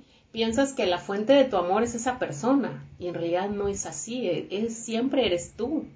Cuando tú te unes a una pareja, algo que, que la sociedad no nos ha enseñado por estar metiéndonos cuentos eh, románticos de telenovelas y de películas, eh, cuando tú te unes a una persona es para compartir el amor que está dentro de ti, no para que le des tu amor y luego él te dé el tuyo y entonces los dos se quedan vacíos porque tú le diste todo, ella no te dio tanto y entonces, o sea, ahí viene como que todas las distorsiones de la música que nos han enseñado y con la cual nos han programado siempre que te doy todo mi amor y mi vida sin ti no vale nada, o sea, toda esa bola de cosas entra en nuestra programación y entonces por eso es que después nos sentimos vacíos, nos sentimos que no valemos nada, porque toda la vida nos lo fuimos programando con las canciones que escuchábamos y entonces obviamente que Después ya sentimos que, que, nuestro corazón está hecho mil pedazos, pero en realidad debemos reinterpretar la forma en que vemos el amor y, darnos cuenta que el amor es un compartir. Yo te comparto eh, el amor que sale de mí, pero, pero no, no te estoy dando todo, porque para empezar, es simplemente el verdadero amor es un compartir. ¿sí? Y se lo comparto a mi pareja, pero también se lo comparto a mis amigas, a mis amigos, a, mi hijo, a, todas las personas con las que conviva, ¿sí? Pero hay que quitarnos la idea de que el amor es exclusivo para la pareja o para los hijos. No es así. El amor es un compartir con todos, ¿sí? Entonces, amarte realmente es cuando te aceptas tal como eres. Esta aceptación no tiene nada que ver con resignación es una aceptación en donde tú buscas mejorarte a ti mismo, pero buscas el mejorarte por amor a ti, no por querer quedar bien con los demás, no para que te quieran más los demás, no así, ¿sí? Cuando tú buscas mejorarte, porque de hecho es para eso que, que hacemos cursos y que tomamos cursos, para eso es, para mejorarte como persona y por amor a ti mismo, para buscar amarte más a ti mismo, ¿no? No, no lo haces para que alguien te elija, no lo haces para, para tener más amistades, o sea, no, no va así la cosa, es para que tú te sientas mejor contigo misma, contigo mismo. Es amarte es despertar cada día para hacerte cargo de ti, no, no del otro, no de la pareja, no de los hijos, o sea, primero te tienes que poner tú, es despertar cada día para hacerte cargo de ti misma, de ti mismo primero. Y esto te va a llevar obviamente a hacerte cargo de tu crecimiento. Es amarte es buscar aquello que quieres para ti. Lo haces por ti, por tus sueños. Entonces, cuando tú realmente te amas, vas a estar buscando eso que quieres, eso que anhelaste desde chiquita, desde chiquito. ¿Tú qué anhelabas? Yo decía, ay, quiero ser libre de mis padres y poder hacer lo que se me pega a mi gana. o sea, esos eran mis primeros deseos de, chamaquita de 7, 8 años. Así yo decía, ya me cansé de que mis padres me manden, yo quiero ser libre de hacer lo que se me pegue a mi gana. Y ese era mi gran sueño, ¿no? Y, ya con el tiempo fui teniendo que encontrar cuál era mi pasión, porque pues, pero siempre la niñez te va marcando algunas pistas de qué es eso que tu corazón anhela e irlo buscando. Amarte es decidir eh, qué quiero de mi vida y qué quiero hacer con ella. ¿sí? El problema es así como que, ¿qué quiero de mi vida y qué quiero hacer con ella? Pero pues empiezas a ser mamá o empiezas a ser papá o empiezas a hacer a, trabajar y te olvidas de eso, de lo que querías realmente hacer con tu vida, se te olvida. Entonces hay que volver a preguntarse qué es lo que yo quería hacer con mi vida cuando yo era chica o cuando yo era adolescente. Y empezarse a hacer estas preguntas porque eso te va a ayudar a ir encontrando esos anhelos que tú tenías en, la niñez y que tu alma lo sabe.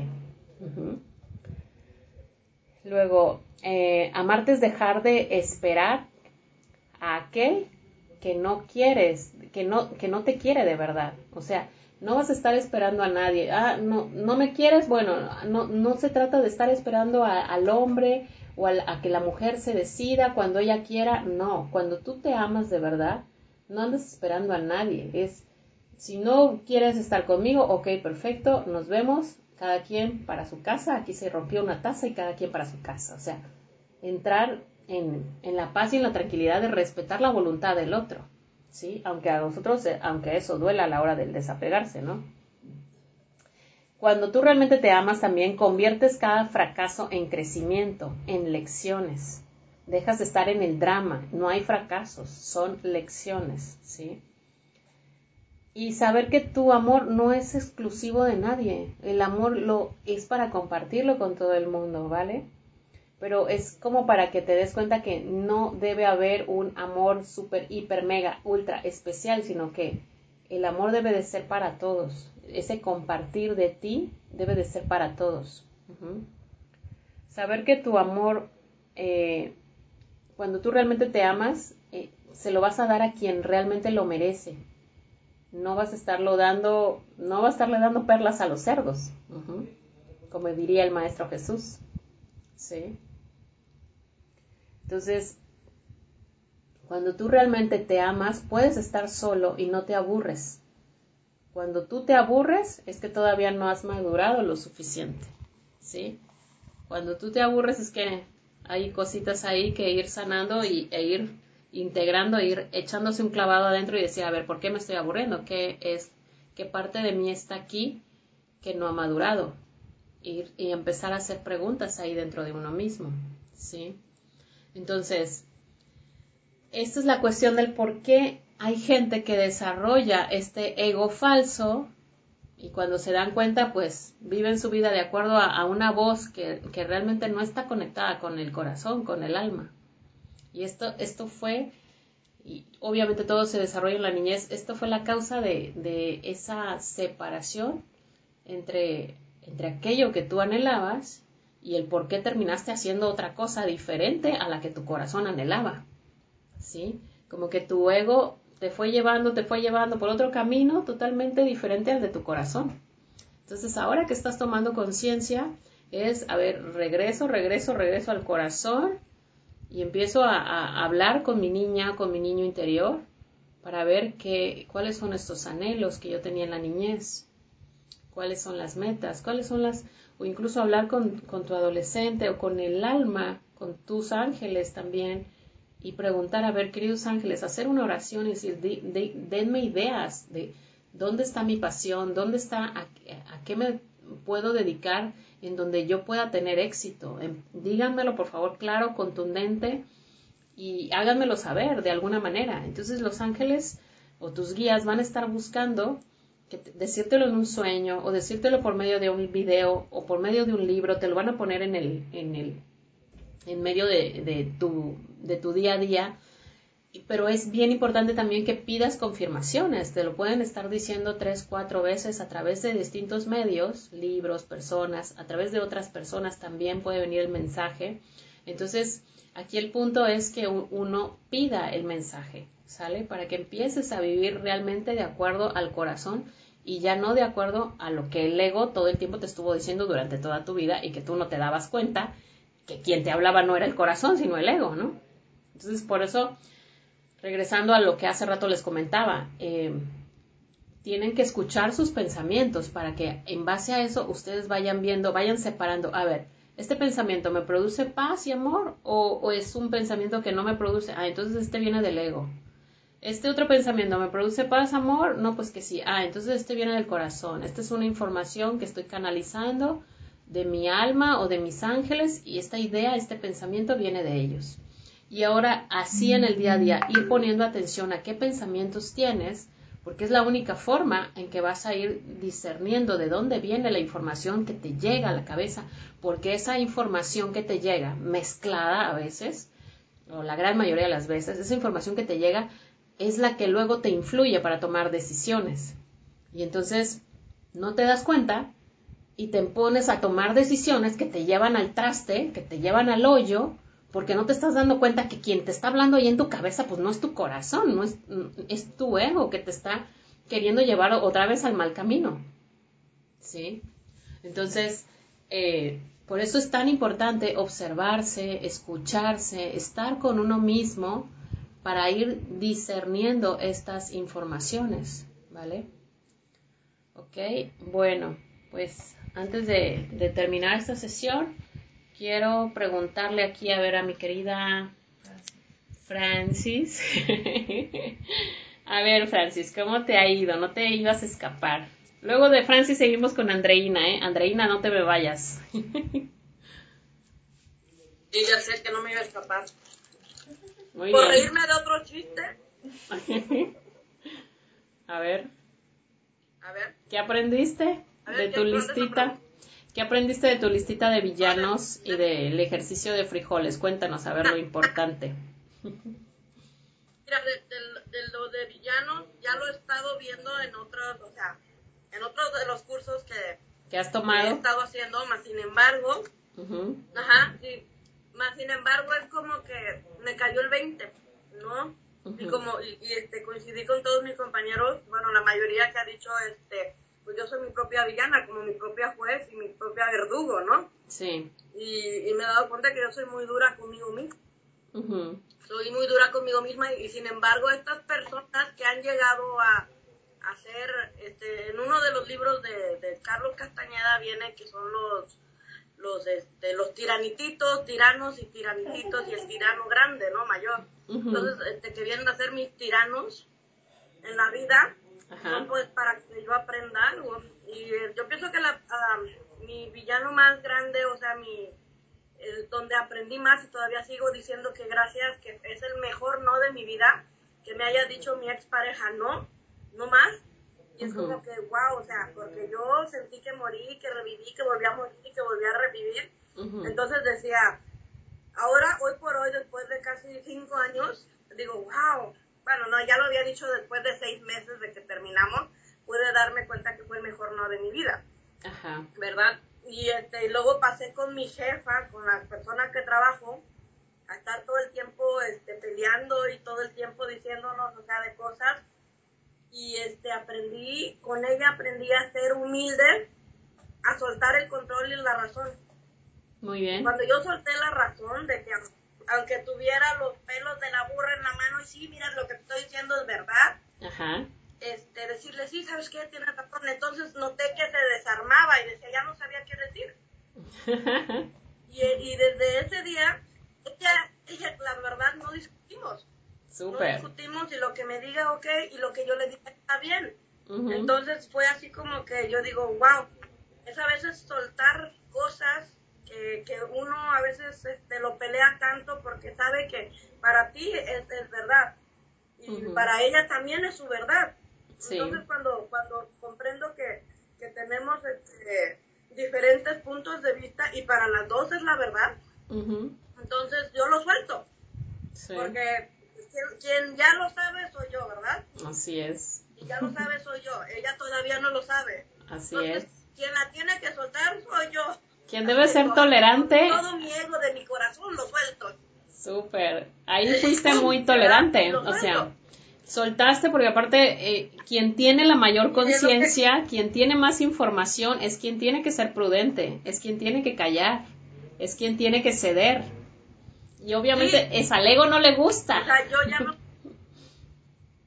No, no le gusta, por eso le digo, con todo el ego y dolor mi corazón lo suelto.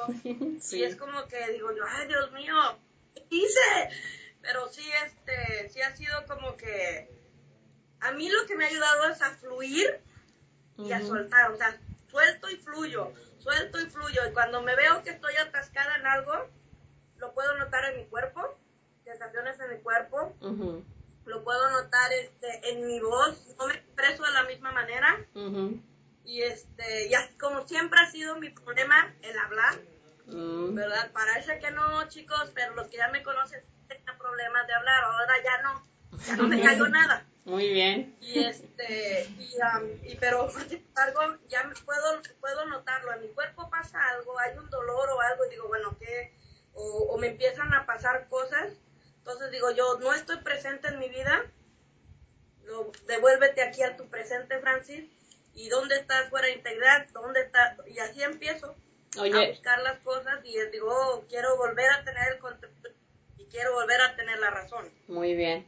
Oye, es algo que, que, esto me ha ayudado más. Oye, Francis, ¿qué fue lo que aprendiste cuando con ese, el no más fuerte de tu vida, y con ese no que te dio esa pareja? ¿Qué tuviste que desarrollar? Pues, este, mira, yo le daba la, la a, e, a, ella, yo le daba la responsabilidad de, de, que ella me tenía que querer a mí. Ajá. Y cuando, cuando capto que no, que no era así, que la que se tenía que querer era yo, entonces fue así como que dije yo, wow. Entonces ese no, eso fue lo que me regaló a mí. El no me regaló el, el volver a mí creyendo que si hacía un curso la iba a recuperar a ella. Ajá. No. Me devolvió a mí, o sea, yo buscando de mil maneras cómo recuperar cómo recuperarla a ella, me encontré a mí. Entonces, digo yo, maravilloso, valió la pena. Súper, súper. Valió la pena, entonces, este, eso fue lo que yo me llevé, me encontré a mí por el mejor no de mi vida. Genial, genial, ¿eh? Qué bonito. Dolió como una fregada, ¿eh? ah, eso sí, pues ya es lección sotas, porque está el ego acá bien enganchadísimo, así de, na, na, na, na no quiero, yo estoy aquí contigo, yo prefiero estar aquí enganchada, engancharme a mí misma, no tiene tanto chiste, mejor aquí. no, no, no, y ya ahora y ya he aprendido a soltar más rápido, eh, a las parejas. Qué bueno, es que... Yo decía que jamás me iba a volver a enamorar. Ya cuando, mira, ya cuando lo haces una vez, ya después dices, ay, pues no era tan difícil, y ahí estoy haciendo mi drama, me choco yo misma, ya, la próxima sí voy a poder. no, y sí, este, la verdad que sí ya la suelto rápido. Vámonos, les digo yo, adiós, con permiso. Entonces, ahí, ahí es genial porque la verdad te das cuenta de, de que cómo es que somos adictos a las relaciones Eh, muchas veces no necesitamos ni, ni, ni, ser adictos al alcohol o a las drogas, no hay necesidad, pero sí caemos en alguna otra adicción, en la adicción a alguna relación o en la adicción a alguna, a alguna situación o en adicción al trabajo o en adicción a algún tipo de comida o en adicción a, este, algún comportamiento. Entonces, cuando caemos en esas adicciones es cuando nos vamos dando cuenta cómo es que estamos entregándole el poder a alguien más o a una situación. Y ahí perdemos nosotros poder. Entonces, cuando nos, nosotros nos estemos dando cuenta de eso, es, chicos, sálganse de ahí y regresan a ustedes mismos, porque si no, van cediendo constantemente el poder a situaciones, colocan su felicidad en otros o en otras situaciones y pierden poder. Y después cuando la situación cambia y, tienen que soltar a esa persona o soltar esa situación, pues es donde ya duele horrible porque ya están, pero si bien enganchadísimos, ¿no? Y entonces por eso es que las adicciones pueden estar en cualquier cosa, ¿sí? En adicción a cuidar hijos, en adicción a controlar a los demás, adicción a, a estar señalando o juzgando, o sea, todos esos comportamientos adictivos nos sacan de nosotros mismos entonces, y perdemos nuestro poder en eso. Entonces hay que regresar por eso a nosotros y soltar ese, esos, esos comportamientos porque al final las adicciones lo que te están enseñando es, es, es una lucha entre tu fuerza interior, tu voluntad y esa adicción. Es una lucha, es una polaridad la que hay ahí. Entonces aquí, aquí debes aprender quién va a ser más fuerte. ¿Te vas a dejar llevar por la adicción o vas a ejercer tu fuerza de voluntad? Y cuando tú te das cuenta, cuando logras salir de esa adicción, ahí te vas a dar cuenta que, güey, si era, si era, verdaderamente sí soy fuerte, verdaderamente sí tengo la voluntad necesaria para salir de esto. Entonces, eso a ti te da muchísima, creces en confianza en ti misma, creces en seguridad, creces en fuerza interior, en fortaleza, y entonces eso te va a ayudar mucho a pum, a pasar cualquier otra prueba que venga adelante en tu vida porque vas a tener mayor confianza en que sí puedes lograr lo que sea que se te ponga. ¿Sí? Entonces, chequense ustedes en qué momentos de su vida han caído en estas adicciones emocionales con personas o con situaciones para que se desenganchen de ahí, pongan a, a, este, a prueba su fuerza de voluntad para poder desengancharse de eso, ¿sí? ¿Vale? porque ahí va a haber un buen aprendizaje. Bueno, ok, vámonos con Andreina. A ver, Andreina, no te he escuchado en las clases, quiero escucharte. ¿Qué has aprendido? Hola, buenas noches. Hola, hola. Uf, bastante. no me podías dejar por fuera. no, hoy no. bueno, eh, menos mal que hice la tarea, cortica, pero la hice. Eh, bueno, ya, ya tú tienes más o menos noción de lo mío. Lo mío es, mis maestros han sido mis, mi familia, mi entorno familiar. Y bueno, mi pareja. Vale. Ahora tú dijiste que marcáramos los villanos. Yo puse mamá, papá, hermana y pareja. Ok. Que son con los que uno aprende más. Y aprobado, todos están aprobados y mi esposo está en eso. Ahora, lo que uno desarrolló, lo voy a decir de manera general, amor propio, a no repetir patrones aprendidos, a cambiar creencias, cosa que has nombrado tú, y con ayuda de alma de soltar el miedo de mi mamá, eso que uno se atrae desde, desde que está en la, en la barriga de mamá. Eh, debo quererme y aceptarme como soy y aprender a soltar ya que en esta vida eh, se tiene lo que se necesita y no lo que se quiere. Así es. A valorarme como mujer, a no permitir lo que no se debe permitir, lo que tú dijiste ahorita, y a soltar, a liberarme y a liberarlo a él. Mm. A ser libres. Súper y estar porque sí se quiere estar, no por obligaciones o por otra cosa, sino porque realmente se quiere avanzar y se quiere crecer. Pero más que todo esto es todo parte de uno. Y cuando uno ya se abre al cambio y a mejorar, todo a nuestro alrededor cambia. Lo que dijiste, obviamente, pues me diste con todo, lo del miedo al abandono, el miedo a la soledad, que se siente mucho y más cuando lo has vivido desde, desde pequeña, porque viví algunas circunstancias de las que tú nombraste también, que prefería estar sola que pues donde no me sentía bien. Es duro, eh, por eso o a veces uno como que lo tiene muy arraigado allí y, y es, sí, como tú dijiste, es el tiempo que uno necesita, pero con uno mismo. Sí. Ok. No sé si tienes alguna pregunta. Sí. Estoy abierta a las preguntas. Sí, a ver, porque de hecho aquí lo pregunta mi niña, lo pregunta mi niña interior. Este, yo vivía esos momentos de soledad en la escuela y en el recreo, pero lo vivía como desde la observadora.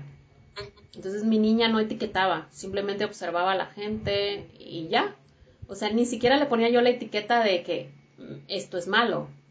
Simplemente era observadora. En el recreo me volvía observadora de lo que hacían los demás y ya. Entonces, ¿qué pasó en, tu caso para haberlo etiquetado como negativo? Mm, bueno, es algo mucho más complejo.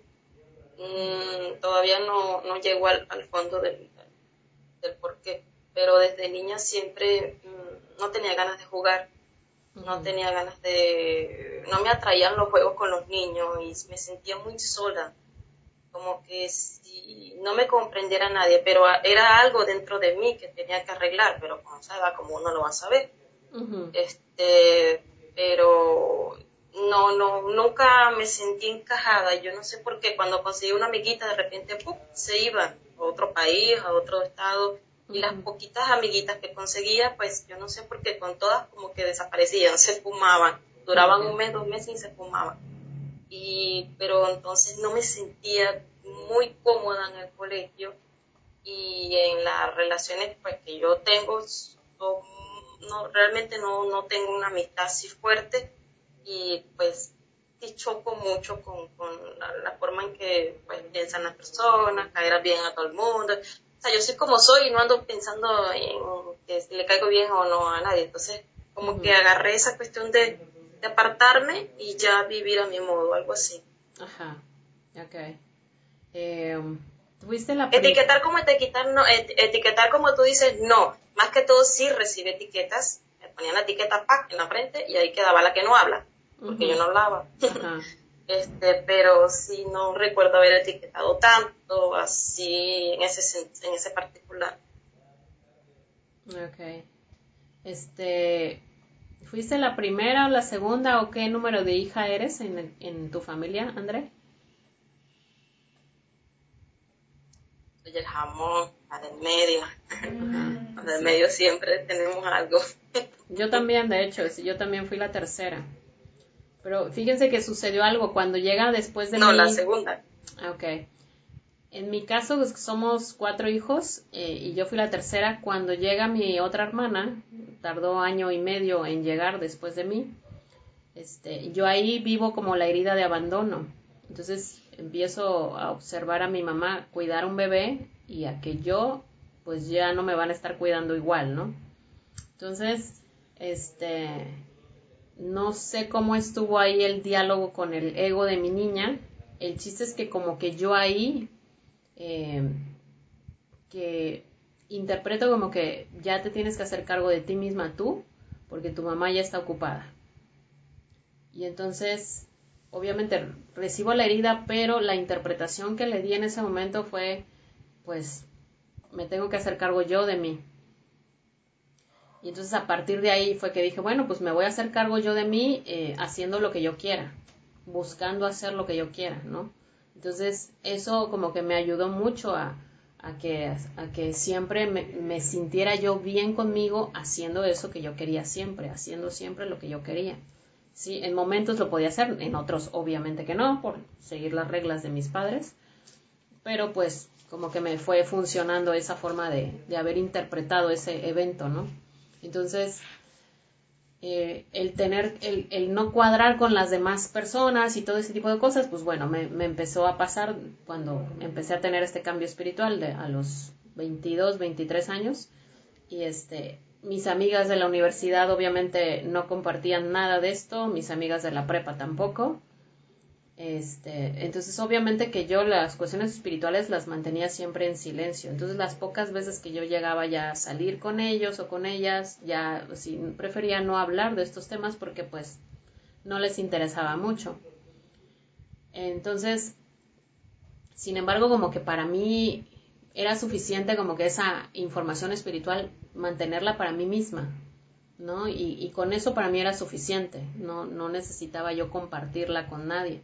Ya con el paso de los años, cuando me fui dedicando a esto, pues ya empecé a tener más amistades espirituales, pero ya hasta el momento en que empecé a trabajar en esto. Antes, durante, digamos, de los 22 a los 32, no tuve casi nada de amistades así espirituales, no, no las tuve, a pesar de que ya entraba yo y me comía un montón de libros de todo esto, ¿no? Pero como que, pues, disfrutaba estar conmigo y, con esa información y tenerla para mí misma, o sea, no, había problema, ¿vale?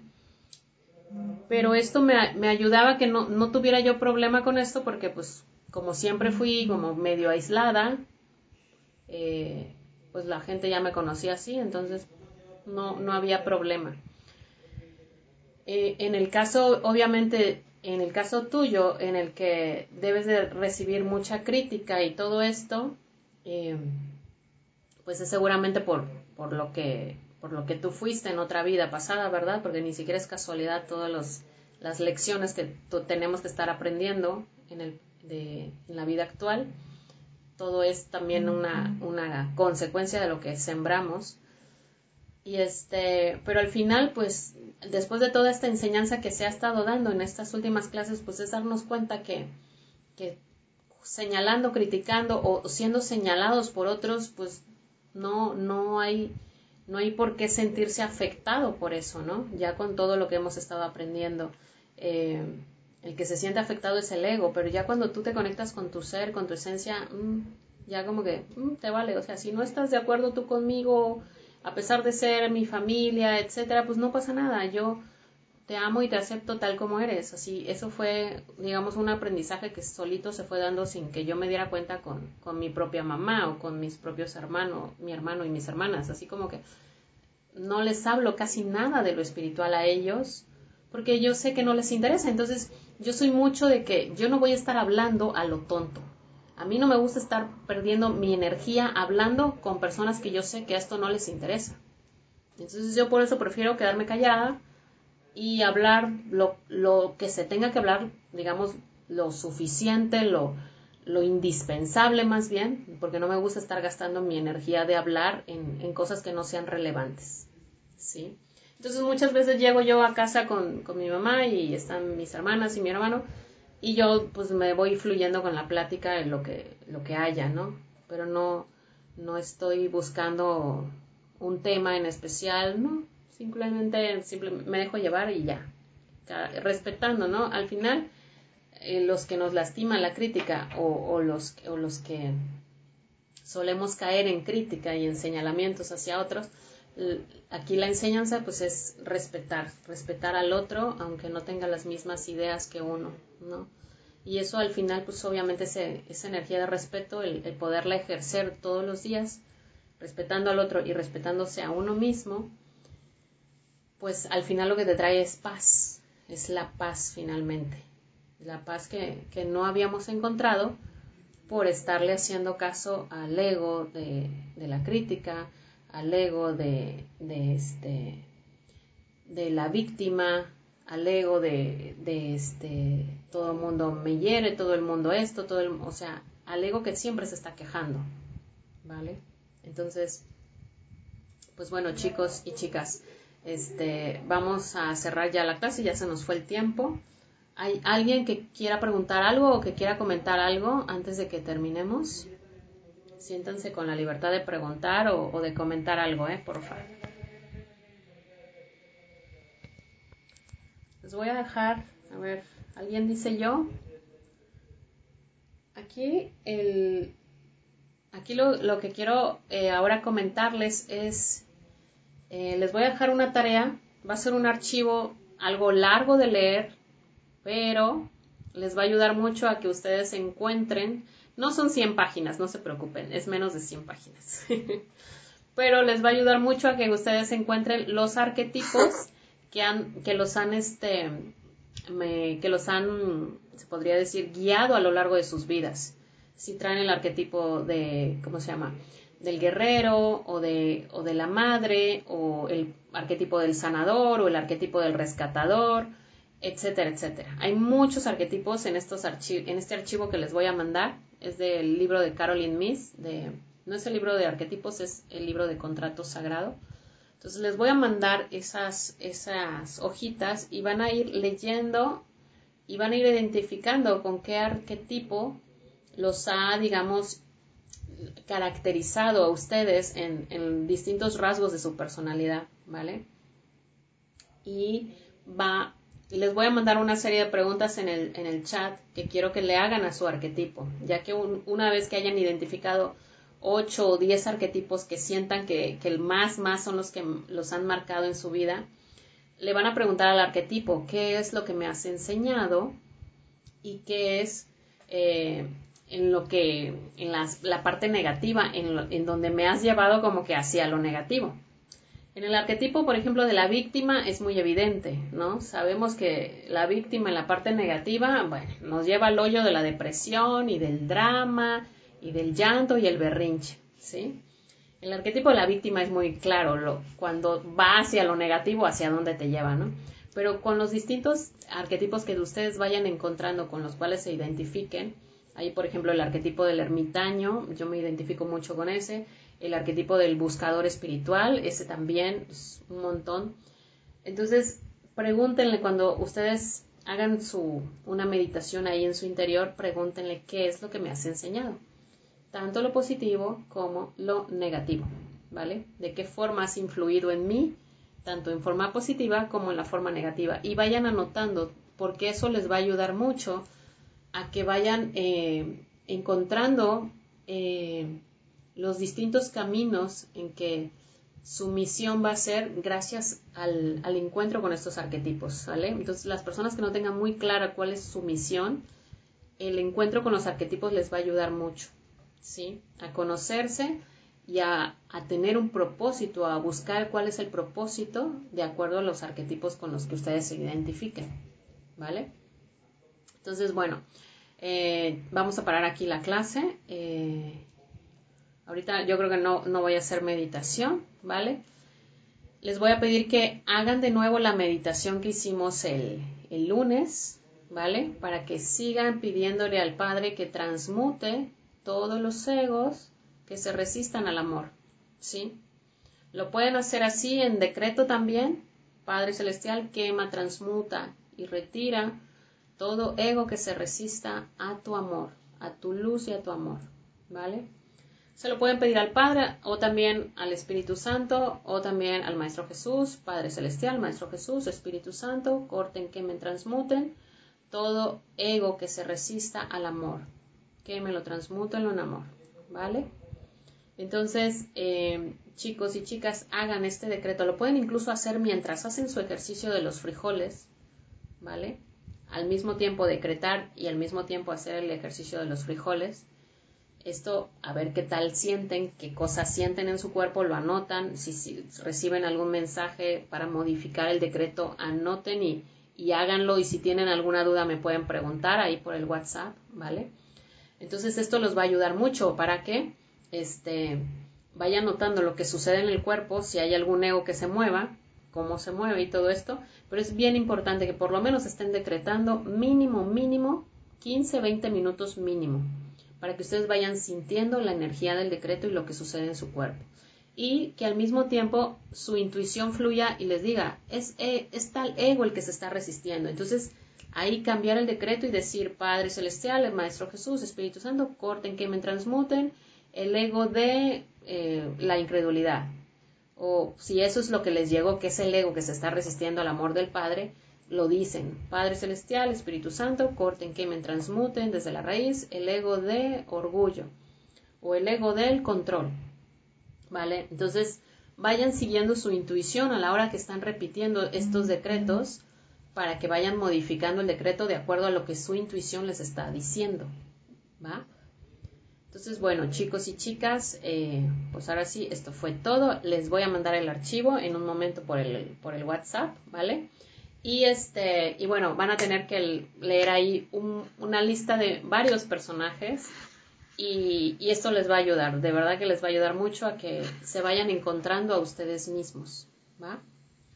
Bueno, entonces, pues que pasen muy bonita noche y nos vemos el viernes a las siete y media de la noche. Buenas noches, gracias. ¿Vale?